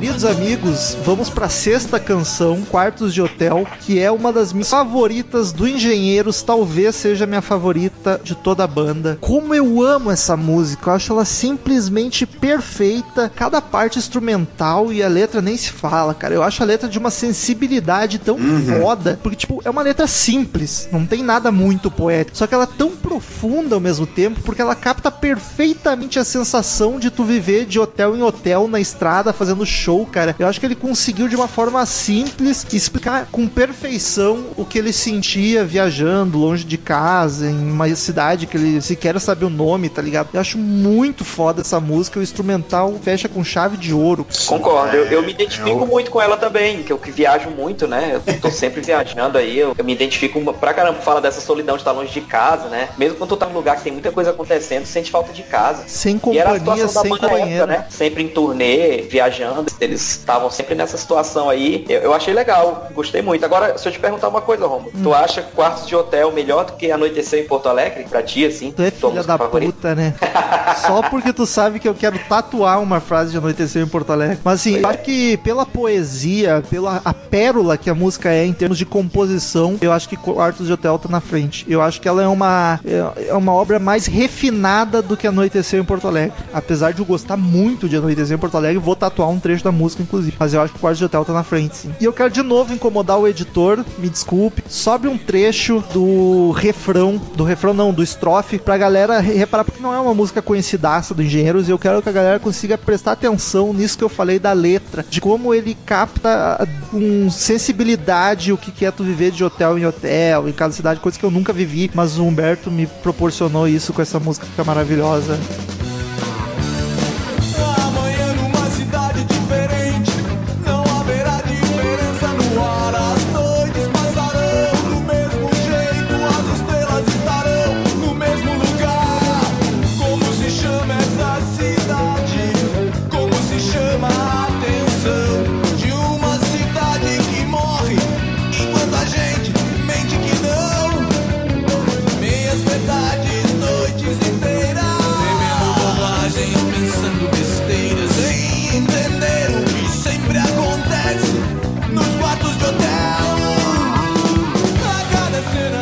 Mas, cara, essa música foi uma que eu, na primeira vez que eu ouvi o álbum, eu, ela não me chamou muita atenção, assim. Mas no decorrer que eu fui escutando ela, cara, eu fui gostando mais dela, porque tu vai pegando mais nuances da letra, da, do próprio instrumental, da própria construção dela. Mas é que ela, Ela é uma que. Ela é uma tem uma cara de anos 80, assim, ó. Putz, até neon tem na música. E ela é massa, cara. mas é que ela, tão legal. ela não é uma música memorável. Se tu escuta ela, tu ah, ok. Só que aí tu para pra prestar atenção e tu vê o quão bonita ela é e simples ao mesmo tempo. Eu acho muito foda quando o compositor consegue, com palavras simples, com metáforas simples, explicar algo bonito e poético, tá ligado? Eu acho Mas a composição dela, cara, ela, é- ela não é tão simples. A composição dela, ela dá uma. Ela dá umas aceleradas e uns, umas acalmadas, assim. Assim, na parte musical, tu diz. Sim, sim, eu tava dizendo Sim, cara, a composição de letra. Sim, sim. Musical, ela é bem progzinha. Sim, Tanto que o cara, primeiro é muito, estrofe muito massa. é numa melodia mais calminha e depois parece que a música começa de verdade. Sim, cara, é, eu achei a segunda melhor do álbum, assim. Olha que bonito, fico lisonjeado. Pô, Vocês dois estão afiados, hein?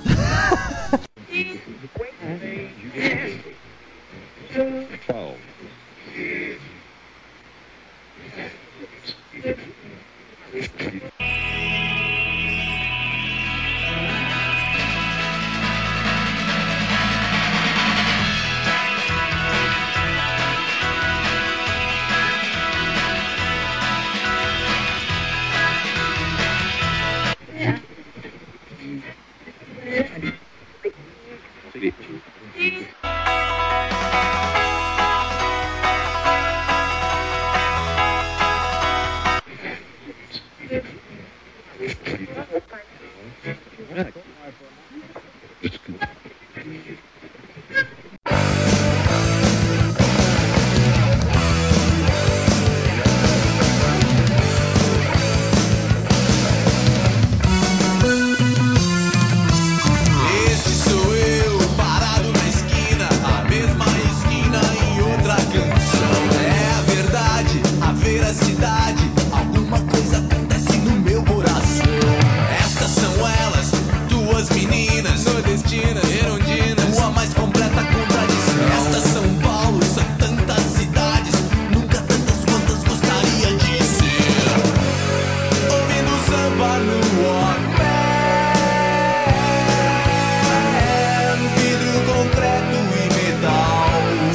canção, várias variáveis, que não é uma canção, né? É uma passagenzinha sonora de 40 segundos de um rádio mudando as estações. Nada demais. É, passa por vozes, né? E outra. Qual é a outra? Acho que é ilusão de ótica, né? Sei As lá. que ele. Mas então, eu não vou nem não vou nem separar essa música, não vou tocar, porque é 40 segundos de estação de rádio mudando, foda-se. Aí vamos pra oitava canção, Sampa no Walkman. Puta que pariu. Mesmo riff de quarto de hotel, canção. rola uma Ah. reciclagem ali de riffs.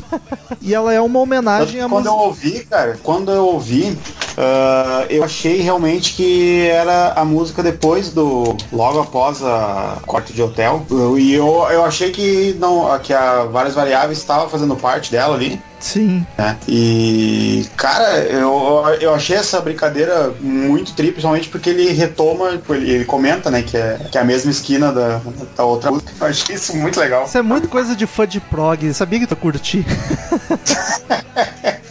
É, com ele, né, cara? Ele fala que, o Humberto fala que as músicas se conversam entre elas e que ele acha bacana reutilizar pedaços. Tanto que essa música, além de ter o riff de Quartos de Hotel, ela é uma irmã, digamos assim, da Pampa no Walkman, que é outra canção maravilhosa. Sim, sim. E É ele. do próximo álbum. Exato. E outra que é do disco anterior, do Papo é Pop. Ah, o Papo é Pop tem um instrumental quase igual à Perfeita Simetria. As duas, o instrumental é muito parecido. Se não for o mesmo. É, porque Papo é Pop tem uma guitarrinha e Perfeita Simetria era feito no teclado, né? Essa que é a diferença, eu, eu acho, né? É, mas Talvez a- esteja errado. Mais lenta, né? Claro. É, mas os acordes, assim, tudo é a mesma coisa. As notas. É, né? Enfim, cara, ela é uma homenagem à Sampa, do Caetano Veloso. Uma homenagem à música Caetano. E eu curto demais a melodia da música, uma das minhas favoritas do álbum também. Acho sensacional o refrão, ele é tão melodioso e bonito. Acho. Vocês perceberam que, que Sampa no Walkman abre pra muros e grades, né? Sim. Tem uma certa conexão entre elas, né? Sim, sim. Legal também isso aí que ele faz. O Humberto, pra mim, faz melodias como ninguém, tá ligado? Ele é muito bom criando melodia de vocal. E a, ba- Hum. e a baixeira, de novo, tá uma coisa de louco. Acompanha a guitarra no solo e fica espetacular. Como eu gosto do baixo desse disco. Concordo.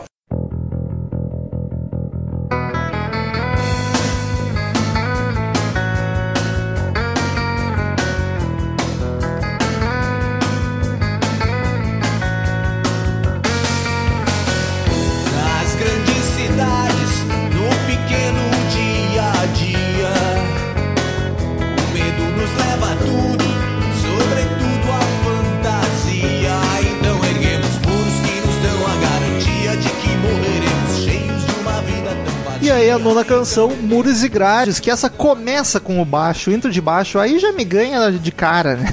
Ainda que é Cara, mas baixo. é- essa aí eu eu te- tenho uma questão com ela que eu gostei muito da letra, só que eu acho que eu acho que eles pecar é uma palavra muito forte, mas eu acho que ela é, a letra dela é muito maior que a música, sabe? Tipo, eu achei que não fechou, sei lá.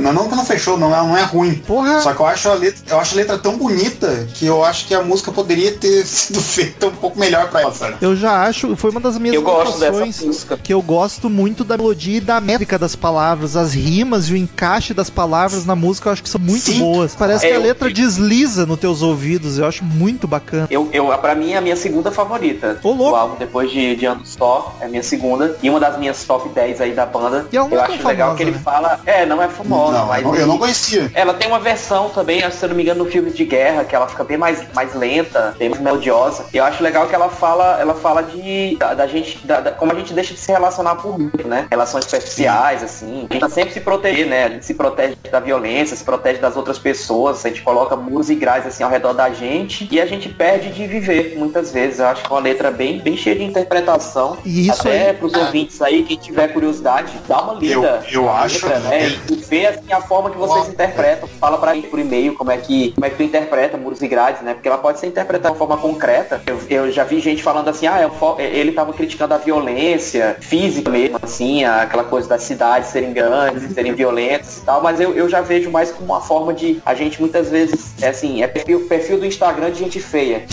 Tu, blo- tu, tu fecha lá, mas ninguém quer te ver, cara. Tu tá botando e grade é uma coisa que ninguém quer. Então, assim, tem, tem muita forma de interpretar, né? Eu acho que seria legal se os ouvintes mandassem pra gente por e-mail como é que eles enxergam essa interpretação. Que foi, cara. Mas essa é a cara dos paulistas, né? Ah, é. Essa é bem São Paulo. Bem São Paulo, né? E eu acho que o instrumental dela te obriga a bater o pé involuntariamente. E ela tem um trecho também na É, letra. eu já. Eu, né, eu acho que é exatamente o que me incomoda na música é isso aí, sabe? Eu acho que, que nem o Ribeiro comentou, que a, a letra ela é tão reflexiva que eu acho que a música puxa pra um outro lado que não precisava, sabe? Eu fico esse- com essa sensação assim, que eu gostei muito da letra, achei a letra muito reflexiva mesmo. Tu acha a música simples que- demais pra letra. Eu acho que não, não é nem isso, cara. Ah, eu, eu, eu, eu acho- não tenho crítica não, acho que gosto das duas. eu, é, eu, isso aí. Fico triste que discordou. Não fica. Não, não, não, não, não é isso. Só não sei mais o que falar, sabe? Tipo, é, eu fiquei, eu realmente fiquei com essa impressão, sabe? Eu acho que, mas eu não sei como tornaria ela melhor. Só o texto, mas vai faltar coisa, tá ligado? Só que, sei lá. Enfim, a letra dela ainda Enfim. tem um pedacinho da letra de A Violência Travestida Faz Seu Trotoar, do disco Isso. anterior, que é uma das minhas Nossa, favoritas do belíssima Engenheiros também. Belíssimo.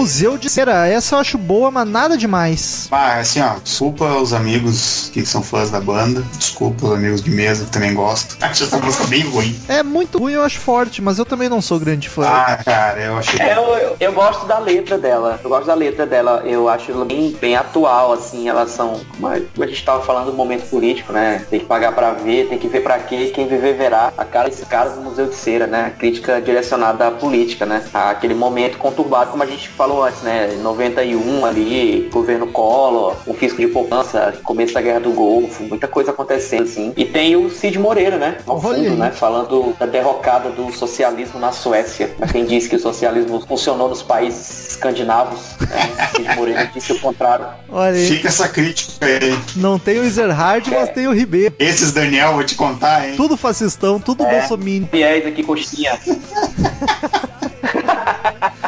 Mas eu acho que a voz tá um pouco estranha, não casou tão bem com a música como as outras. Eu acho, não, não curto muito. Apesar de gostar demais, Não chamou atenção. gosto muito da guitarra da música, ele variando entre a batidinha animada e um solo melancólico, assim, eu gosto bastante. E eu gosto da progressão que ela tem no fim da música, vai ficando mais pesada, eu acho bem bacana. Mas assim, a, a música como um todo eh, não me chama atenção, não. É ok, né? Uma música tá, fica, na- fica ali na média, né? É E longe de ser não ruim. compromete, mas não se destaca. Exato, longe de ser ruim. Como qualquer curta-metragem, tropicalismo, bossa nova, rei Pelé.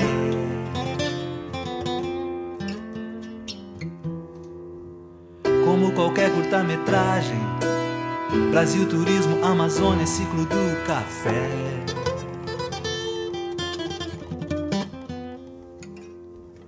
Como qualquer picaretagem. Mas aí vamos pra se mexe. décima primeira curta-metragem, que eu acho uma música Essa fica perto de ser ruim? Não, eu acho lindíssima.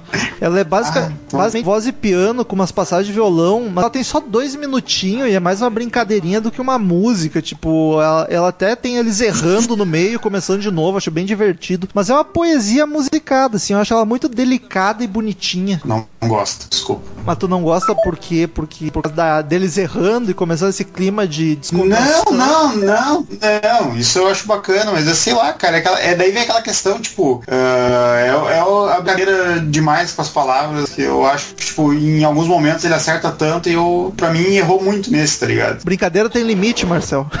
Brincadeira tem limite, exato. Qual que é o limite da poesia? Mas eu acho ela muito delicada e bonita.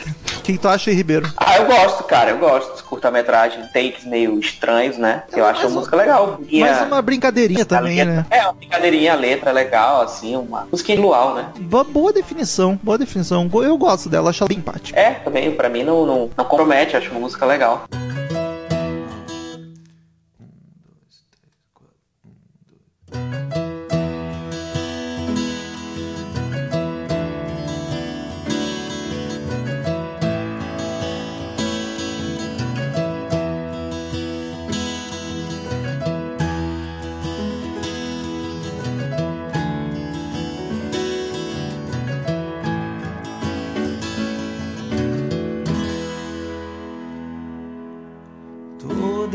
Descendo a serra, cego pela serração, salvo pela imagem, pela imaginação de uma bailarina no asfalto, Décima segunda, Descendo a Serra, música com dois começos, porque o primeiro tá errado de novo.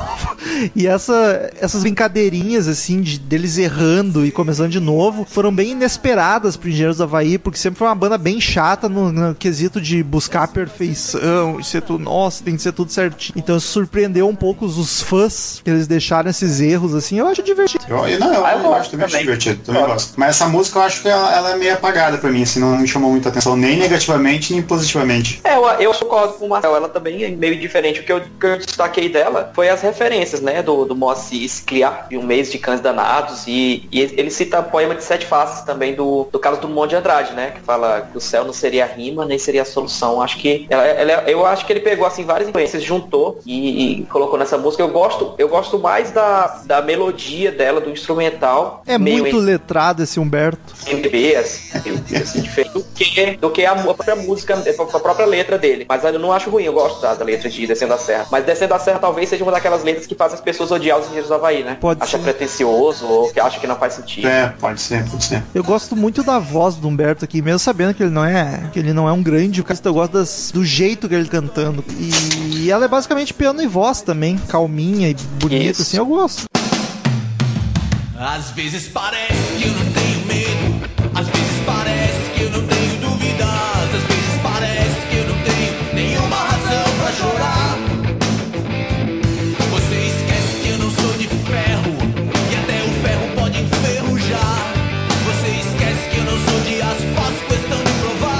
Décima terceira, não é sempre, música mais pesada do álbum, hein? Cara, gostei a, a fura essa música. Sim, cara, o vocal tá mais agressivo, a guitarra mais pesada, sou apaixonado pelo baixo desse álbum, nessa música, tá como, em especial essa música, o baixo tá como devia estar em todas as músicas do mundo. E a letra dela é muito legal também, cara. Achei bem bacana a letra dela. Ah, eu Ah, queria, eu queria falar um pouquinho da letra dela. Fica à vontade. Eu, essa semana, é, não, não corta na edição, Romulo, senão eu vou ficar com raiva de ti. Jamais. Essa semana eu, eu li um Twitter teu, Romulo, falando Ih, que Já cortei.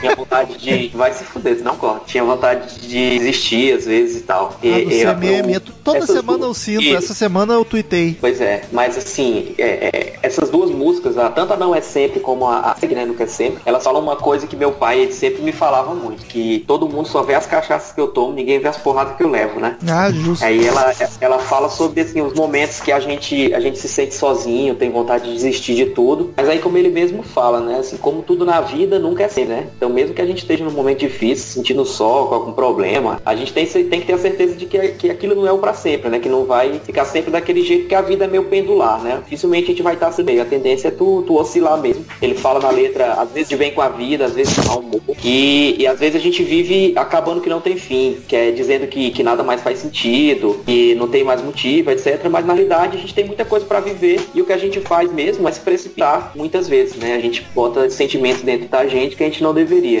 Então eu acho que essas duas músicas falam assim muito muito bem sobre isso, sobre as oscilações que a gente tem de sentimentos e tal, mas que a- muitas vezes a gente não busca o que a gente deveria, que é o equilíbrio, né? Que é achar o, o meio, meio termo. Eu vou até ouvir com mais atenção essa letra, que bonito, não peguei isso. Elas são bem bonitas, eu gosto, gosto muito das duas. Elas não, né? Porque convenhamos, isso aqui é uma música só. Porque aí nós vamos pra, Sim, dez, sim. pra décima 14, que virou meme aqui já no podcast.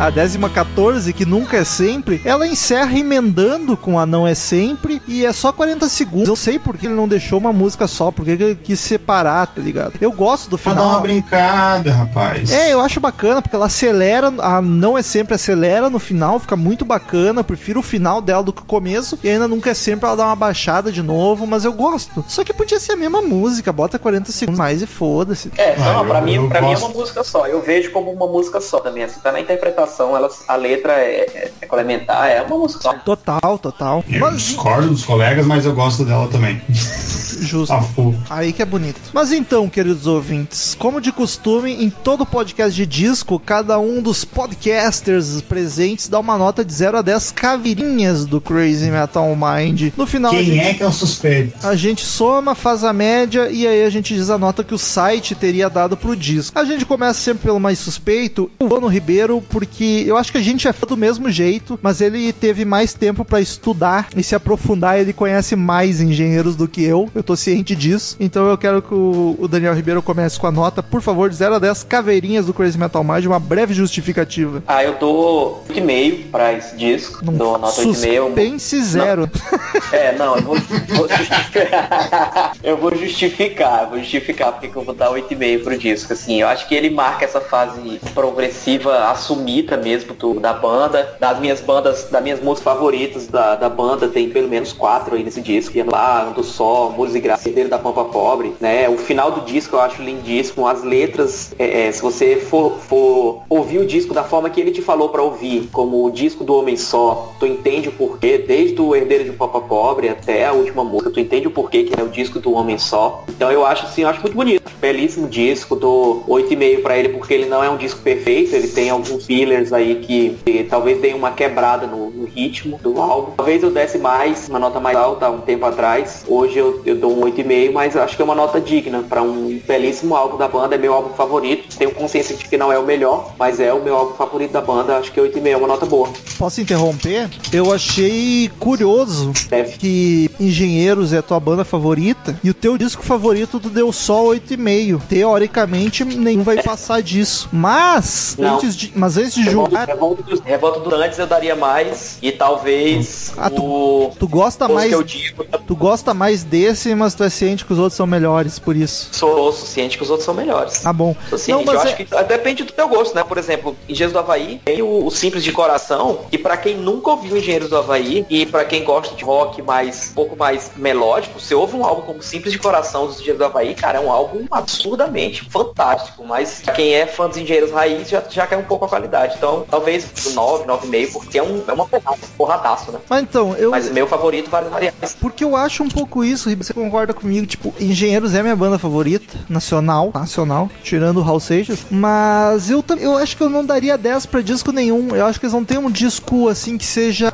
perfeito. Eu acho que eu consigo fazer um greatest deles perfeito com 50 músicas. Mas assim, Ah, disco, mas disco, disco por disco que ele lançou, eu não acho que tem nenhum perfeito. Esse aqui é o meu favorito, provavelmente seja a nota mais alta que eu vou dar para um disco do Engenheiros, e eu dou nota 9, porque eu acho ele muito bacana, tem músicas sensacionais, assim, pérolas da composição do Humberto, de mu- musicalidade, mas ele ainda tem uma, uma que outra ali que não acho grande coisa, que pouco batido. Sim, ele não tem nenhuma ruim, não tem nenhum demérito, mas ele não tá assim no 100%, tá ligado? E eu acho que o Engenheiros não tem um disco 100%. Acho que o Engenheiros teria um greatest 100%, que eu posso fazer aqui um greatest pra qualquer, para qualquer um que não conhece Engenheiros, eu faço um greatest com 20 músicas que eu sei ser matadoras, tá ligado? A menos que seja roqueiro truzão de Slayer, aí não vai curtir mesmo, não tem o que fazer. Mas se for um roqueiro mais mais cabeça aberta, eu tenho certeza que tu vai curtir, tá ligado? Mas pra esse disco eu dou nota 9, assim, não consigo mais do que isso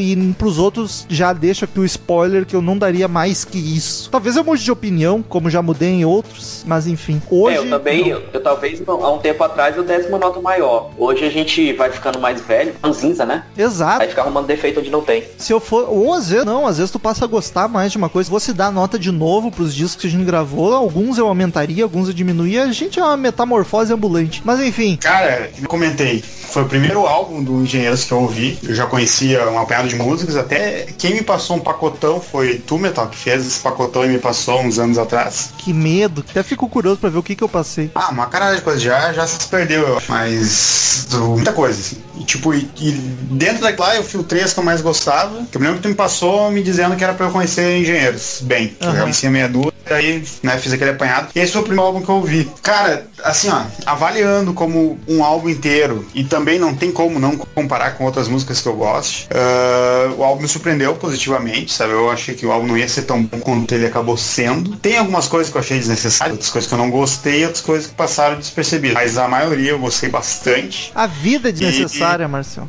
Ah, isso, né? Fazer o quê, né? Tamo aí pra se fuder. Exato. Vou dar oito. Acho justo. Oito caveirinhas. O cara que não é fãzão assim. A média é boa, né? 8,5 Olha só que Pra- o Ribeiro é bom de matemática, hein? pra um disco. Porra, vamos dar essa conta de padaria aí, cara. Tá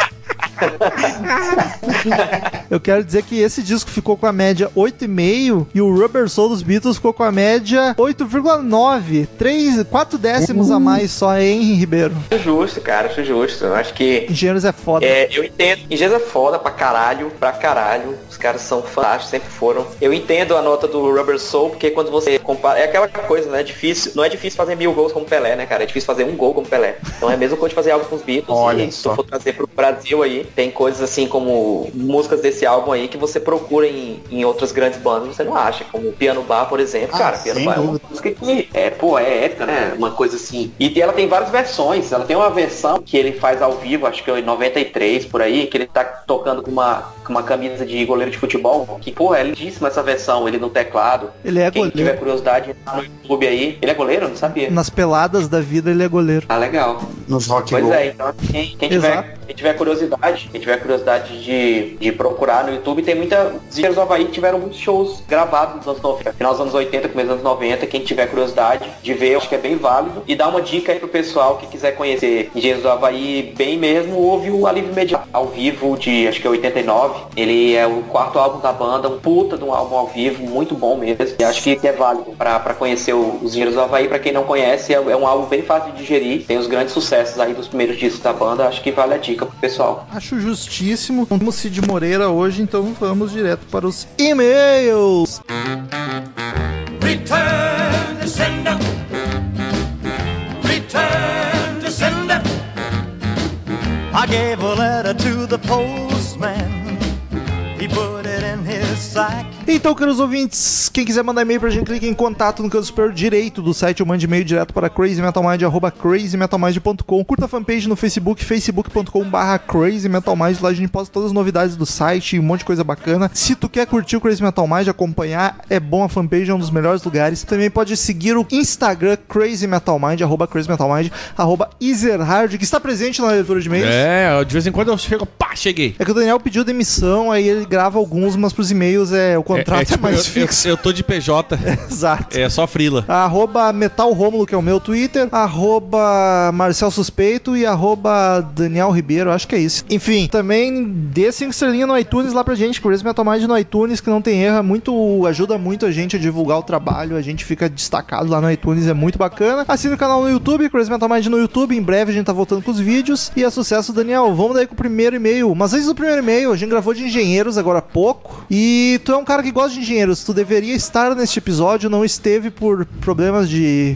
tu não tava na cidade, O problema tava- de não estar aqui. Problema de férias. O que tal desse disco? Assim, resumido. Então, eu, eu tá assim, esse é um dos discos, eu tenho vários discos engenheiros, o primeiro deles eu tenho em LP, que é o Longe de- Demais das Capitais, tenho o Simples de Coração, tenho o 4x4, tenho... Não, 4x4 é a música que tem naquele disco, que eu não me lembro o nome do disco, me ajuda. Sei lá. É uma música que eu gosto muito, inclusive, a 4x4, que é... Puta cara, que disco é? Eu preciso me lembrar disso Caralho, aqui. fa- importa tanto assim? Pesquiso. É, pesquisa pra mim aí, que eu tô com uma mão só aqui. 3x4. 3x4 que seja. Mas enfim, ah, eu tenho vários discos ah, que, eu, que eu conheço, tanto em fita, LP, eu tenho tudo que é formato do engenheiro, CD, LP, fita. E esse é um dos discos que eu não tinha. Eu, eu não conheço todas, eh, todas as músicas, eu tenho as A Herdeiro do Papa Pobre é um, é um dos. É o hit maior, talvez, desse álbum deles. Não, tem a Piano Piano Bar. Bar. Piano Bar é um classicaço. É Há várias variáveis, é bacana. 3x4 é do Tchau Radar. Tchau Radar, exato, que eu acho um disco muito legal também, É bom, inclusive. gosto. Eu gosto, tem poucos discos. Eu não conheço um disco ruim do Engenheiros, na verdade. Não tem. E, e- e, cara, esse disco eu vou te dizer que eu não, eu não tenho conhecimento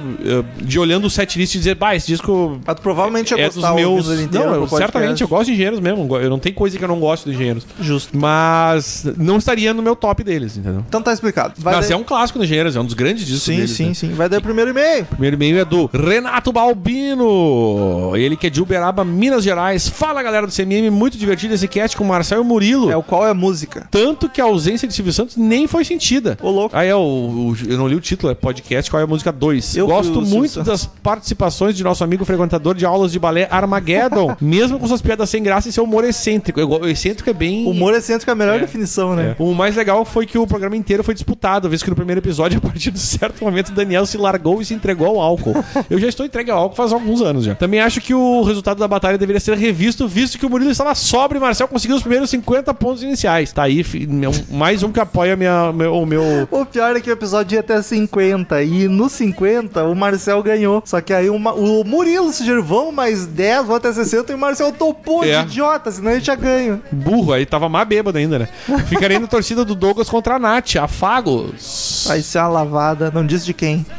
Não disse de quem. Próximo é de Juan de Jesus Ferreira. Ele diz defesa do nosso querido Rose. Ah, sempre Olha, tem alguém pra puxar o saco do Me Rômulo, defende, né? por favor. Ele é de Campo Limpo Paulista SP. Olá, pessoal do CMM. Vem aqui defender o nosso amado Rômulo no cast de Fenomore. Por favor, tô precisando. Embora ele tenha vacilado recentemente com a babação de ovo de mais um álbum mais ou menos do Pink Floyd, que isso, e do polêmico cast de merda do Los Hermanos. Da merda do Los Da Hermanos. merda do Los Hermanos. O cast não foi de merda.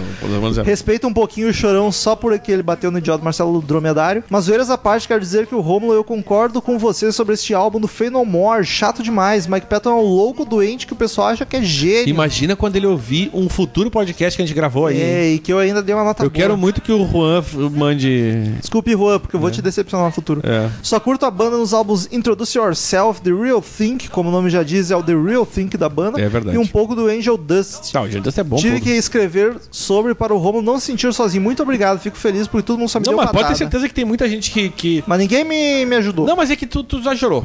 Tu passou dos Me limites. deixaram sozinho. A respeito do cast de batalha, eu achei sensacional mesmo eu indo pior nas respostas do que no último, não é de batalha, qual é a música. É. O meu saldo ainda é positivo. Estou louco para ver os próximos com o Douglas e a Yoko Ono do CMM vão sair. Como o Douglas e a Yoko Ono do CMM vão sair. Isso é tudo, pessoal. Que a força esteja com vocês, porque ela não está mais na franquia Star Wars. Esse episódio 8 foi uma merda, Não, não foi. não foi. Não foi, foi. bacana. Foi bem legal. Vai daí, E- Danico. e o Rafael Araújo mandou sobre Los Hermanos. E aí, galera, beleza? É o cara que parece o Daniel Ribeiro, o Rafael Araújo. É bem parecido. Pra começar, eu queria reforçar a dica que vocês dão aos ouvintes. Não escutem apenas os episódios sobre as bandas que vocês já gostam. É muito mais interessante você ouvir o podcast para conhecer coisas novas. É uma das Olha aí. propostas do CMM, inclusive. O Aliás, é um lema. O Rafael Araújo tá sabendo as coisas. Apesar de sempre ter achado Los Hermanos uma bosta, eu ouvi o episódio do cora- de coração aberto e adivinha, continuei achando uma bosta. Mas provei ser digno de estar no grupo dos ouvintes do CMM. Também tenho o trauma de, na época da faculdade, que foi quando a banda estourou, a maioria dos meus colegas e a minha namorada serem fãs de Los Hermanos e eu ter que aguentar toda aquela empolgação. Inclusive, foi para um show deles no Festival Abril Pro Rock há uns 15 anos e lembro bem daquilo que o Gustavo falou. Todo mundo cantava todas as músicas e teve a parte lá que o povo jogou confete pra cima. E eu só pensei, puta que pariu, de onde veio esse confete todo? O povo, o povo trouxe todo enfiado no cu? Caralho, tem confete na minha cerveja.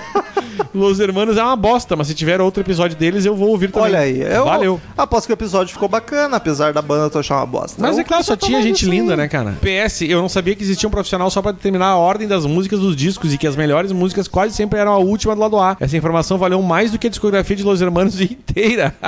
Brincadeira. Não, mas é verdade. Rafael Araújo de Recife, Pernambuco. Aí eu quero te corrigir, Rafael. Não existe um profissional só pra isso. O que o Daniel Zuc falou é que isso é pensado e tem uma- um estudo por trás, mas não Em tem. um- geral, a gravadora tem, né, tem lá. Mas não é um cara que só faz isso. Em geral, a banda decide, o produtor, o empresário, a gravadora, mas não é um cara que só faz isso. Só passa lá pro fulano escolher a ordem. Ia ser um trabalho massa. Mas não tem um profissional só pra isso, não. Então, inclusive, tinha uns que erraram feio, isso foi assim. Mas, assim. Próximo aí de João Carlos, o Johnny. Johnny, Ele- be good. Eu voltei ao assunto, ele de Santo André, São Paulo. Fala galera do CMM, tudo beleza? Tudo ótimo. Primeiramente, fora Temer, provocação gratuita ao senhor Daniel, que terá que tatuar o belíssimo Mas eu quero CMM. dizer que eu não tenho nada a ver com o Temer, eu não votei nele, quem votou foi quem votou na Dilma. E digo mais, hoje saiu uma. Agora que eu vou ter que fazer tatuagem, eu vou falar. Hoje saiu uma manchete aí falando do. do que, o, que o Lula disse que o Temer impediu o golpe que queriam dar contra ele e, e, e, e- fudeu lá o Joel Batista e o Joesley lá. Porque, ou seja, o Lula disse que o Temer evitou um golpe. Duvido. Eu vou te mostrar a reportagem que tu vai Evitou um golpe teu cu. outro. Se defendeu de um e deu outro. Segundamente, após peri- longo período, estou de volta nos e-mails do melhor podcast da podosfera brasileira. Esse ato foi decorrente ao trabalho excessivo e exaustivo ao qual me submeto de segunda a sábado e a chegada do meu primeiro rebento, meu filho Bento. E, ô, meu, que e, e é trabalho que dá. Eu Hum. sei, eu sei. O Romulo tá, tem acompanhado essa minha vida sofrida. Só alegria. Bom, mesmo sem mandar e-mails, eu ouço todos os programas religiosamente, às vezes com atraso e outras vezes assim que lançado. Comentarei então os mais recentes. Fenomore, caralho, voador. Em que planeta eu estava que não ouvi assim que foi lançado? É minha Planeta banda favorita e deixei passar batido. Como assim? Confesso que o King for a Day não é o meu álbum favorito. Em primeiro lugar está o Angel Dust e em segundo Introduce Que loucura. E o Real Think, que é o melhor álbum, não tá ali. Mas é um álbum delicioso. Músicas como Ricochet e a Dig the Grave já fazem parte dos clássicos sons da banda. Trey Spencer contribuiu lindamente, mesmo que apenas gravando as guitarras do álbum com suas maluquices e virtuosidade. Não é por menos que já sou grande fã do moço desde o Mr. Bungle. Leandro The Ball está fantástico no cast e já faz coro para que ele participe muito mais. Ele vai. Aliás, o, o, o Bola foi sucesso, né, Não, cara? foi muito bem. Nota negativa do cast fica com o Rômulo, que não foi com a mente aberta para escutar este álbum. Então espera um, um podcast surgir aí que tu vai ficar mais irritado ainda. Recomendo uma segunda ou talvez uma terceira ouvida com mais calma. Vou tentar, sim, num futuro bem distante. Segundo, Los Hermanos, lindo cast assim como o álbum. Essa é uma das minhas bandas favoritas nacionalmente e talvez a que mais fui em shows por aqui. Johnny é muito de humanas, né, pra dizer uma coisa dessa. Total, ele é petista igual eu. A música sentimental é tão maravilhosa que ela me descreve por completo. Sou Tim Amarante, pois como perceberam no comentário acima do cast do Fenomore, tem uma queda pelos mais doidos. E por falar nisso, saibam que a primeira banda do Mike Patton Mr. Bungle é uma das inspirações da banda. Olha só, não sabia. Terceiro, e por último, o cast Qual é a Música? Ambos os participantes mandaram muito bem. Mas se houve a parte alcoólica, como o senhor Ezerhard disse, acredito ser Não, justo um não, tira-tema. o senhor não só já disse como o Rômulo estava aqui, ele me contou Não, isso. foi- Ou foi seja, mesmo. o, o Rômulo sabe. E, e é mentira isso, Rômulo? Foi. Não, não, é verdade. Olha aí. Mas não vai ter tira-tema. É isso aí, aceite. Foi injusto, mas foi. Errado o Marcel que bebeu. E ou o Murilo que não bebeu. É, esse aí é o O ponto. engraçado é que fico doido respondendo as músicas e banda ouvindo o programa, mas na hora deve rolar um nervosismo fudido. Rola muito, cara. Eu não vi os dois aqui, mas o Rômulo, aquele dia, ele tava muito nervoso. Sim. eu não vi como é que tava o Marcel e o Murilo. é Eles estavam menos porque o formato do episódio deles foi mais fácil que o nosso. Não, e outra que o. É, teve mas no essa. próximo já vai voltar Ma- como Mas e outra que teve também que o lance que eu e tu tava bebendo. O Murilo não tava, então É. ele devia estar um pouco mais. Sim, e mesmo assim o Murilo perdeu na primeira parte, mas depois pediu um arrego e ganhou. No mais, obrigado sempre por fazer esse cast maravilhoso. Beijo grande no coração de todos os integrantes fixos e participantes especiais. PS1, por muito mais participações da Nath. Olha aí, Agora em março vai ter. Eu vou dizer que a Nath tá abandonando a gente, hein? PS2, vou pagar o padrinho para gravar com você sobre o álbum favorito do Fenomore, que é o Angel Dust. Tchau! Ah, eu gravo com prazer, cara. Então, seguinte, os padrinhos não gravam mais com a gente. Essa é a, é a tristeza que eu tenho pra te contar. Tu pode escolher, a gente grava no Angel Dust. É, porque amigo, chegou um momento que a, Não gente não, a gente não ia mais ter como fazer outro. Só ia ficar gravando com o padrinho. Aí a gente teve que. Não, e é arriscado, já não sabe como é que o cara é, às vezes o podcast fica ruim. Não, e sei. até a questão da qualidade do áudio, né? É, o que é Que inclusive tem perigoso. padrinhos e tem inclusive membros do, do- da equipe que tem som bosta gravando Exato. aqui. Não quero dizer nomes. Eu quero dizer, o Bola, ele é padrinho e ele escolheu o assunto, mas ele não gravou por ser padrinho. Quem ia gravar aquele episódio era a Nath. Só que daí o Bola, como é ouvinte antigo, eu já conheço ele, sei que Não. pra gravar ele seria ok. E ele falou que tava com um set, um microfone bom. A gente testou antes, então foi, O foi Bola, não é, convidado. o Bola não é ouvinte antigo. Ele é o primeiro ouvinte. Sim, é. Não, o Bola não veio como padrinho, ele veio como convidado e porque foi muitos testes antes dele vir. Daniel, último e-mail da. Eu tava falando de áudio, né? Então, Carlos Augusto, que mandou aqui roupa nova feelings, me redimindo. Rômulo, eu te amo e vou gritar pra todo mundo ouvir. Mandou aqui risinhos, coraçõezinhos, S2, xoxoxô. PS, conheço Montrose, pouco, só por causa do Sammy Hagar e algumas canções, mas o baterista James Kotek, que saiu dos Scorpions para entrar no Mi- o Mike D, também foi da banda. Beijundas. Carlos Augusto Monteiro. Cara, Cam, é o Clube Atlético Mineiro, Farofa Man. O Carlos ficou, eu chinelei ele na última leitura, ele ficou, ficou nervoso. Ficou, ficou, preocupado. Ficou chateado, preocupado. ficou, é, pior. Então, queridos ouvintes, muito obrigado por mais uma semana conosco. Até semana que vem, outro podcast sensacional. E tchau! Tchau, galera. Tchau, galera. Vamos beber mais, Daniel? Vamos beber. Tchau, galera. Que isso é o Neila Torraca? É, adoro, adoro sexo com rapazes. Estamos encerrando. Obrigado pela presença de todos e no próximo tem muito mais.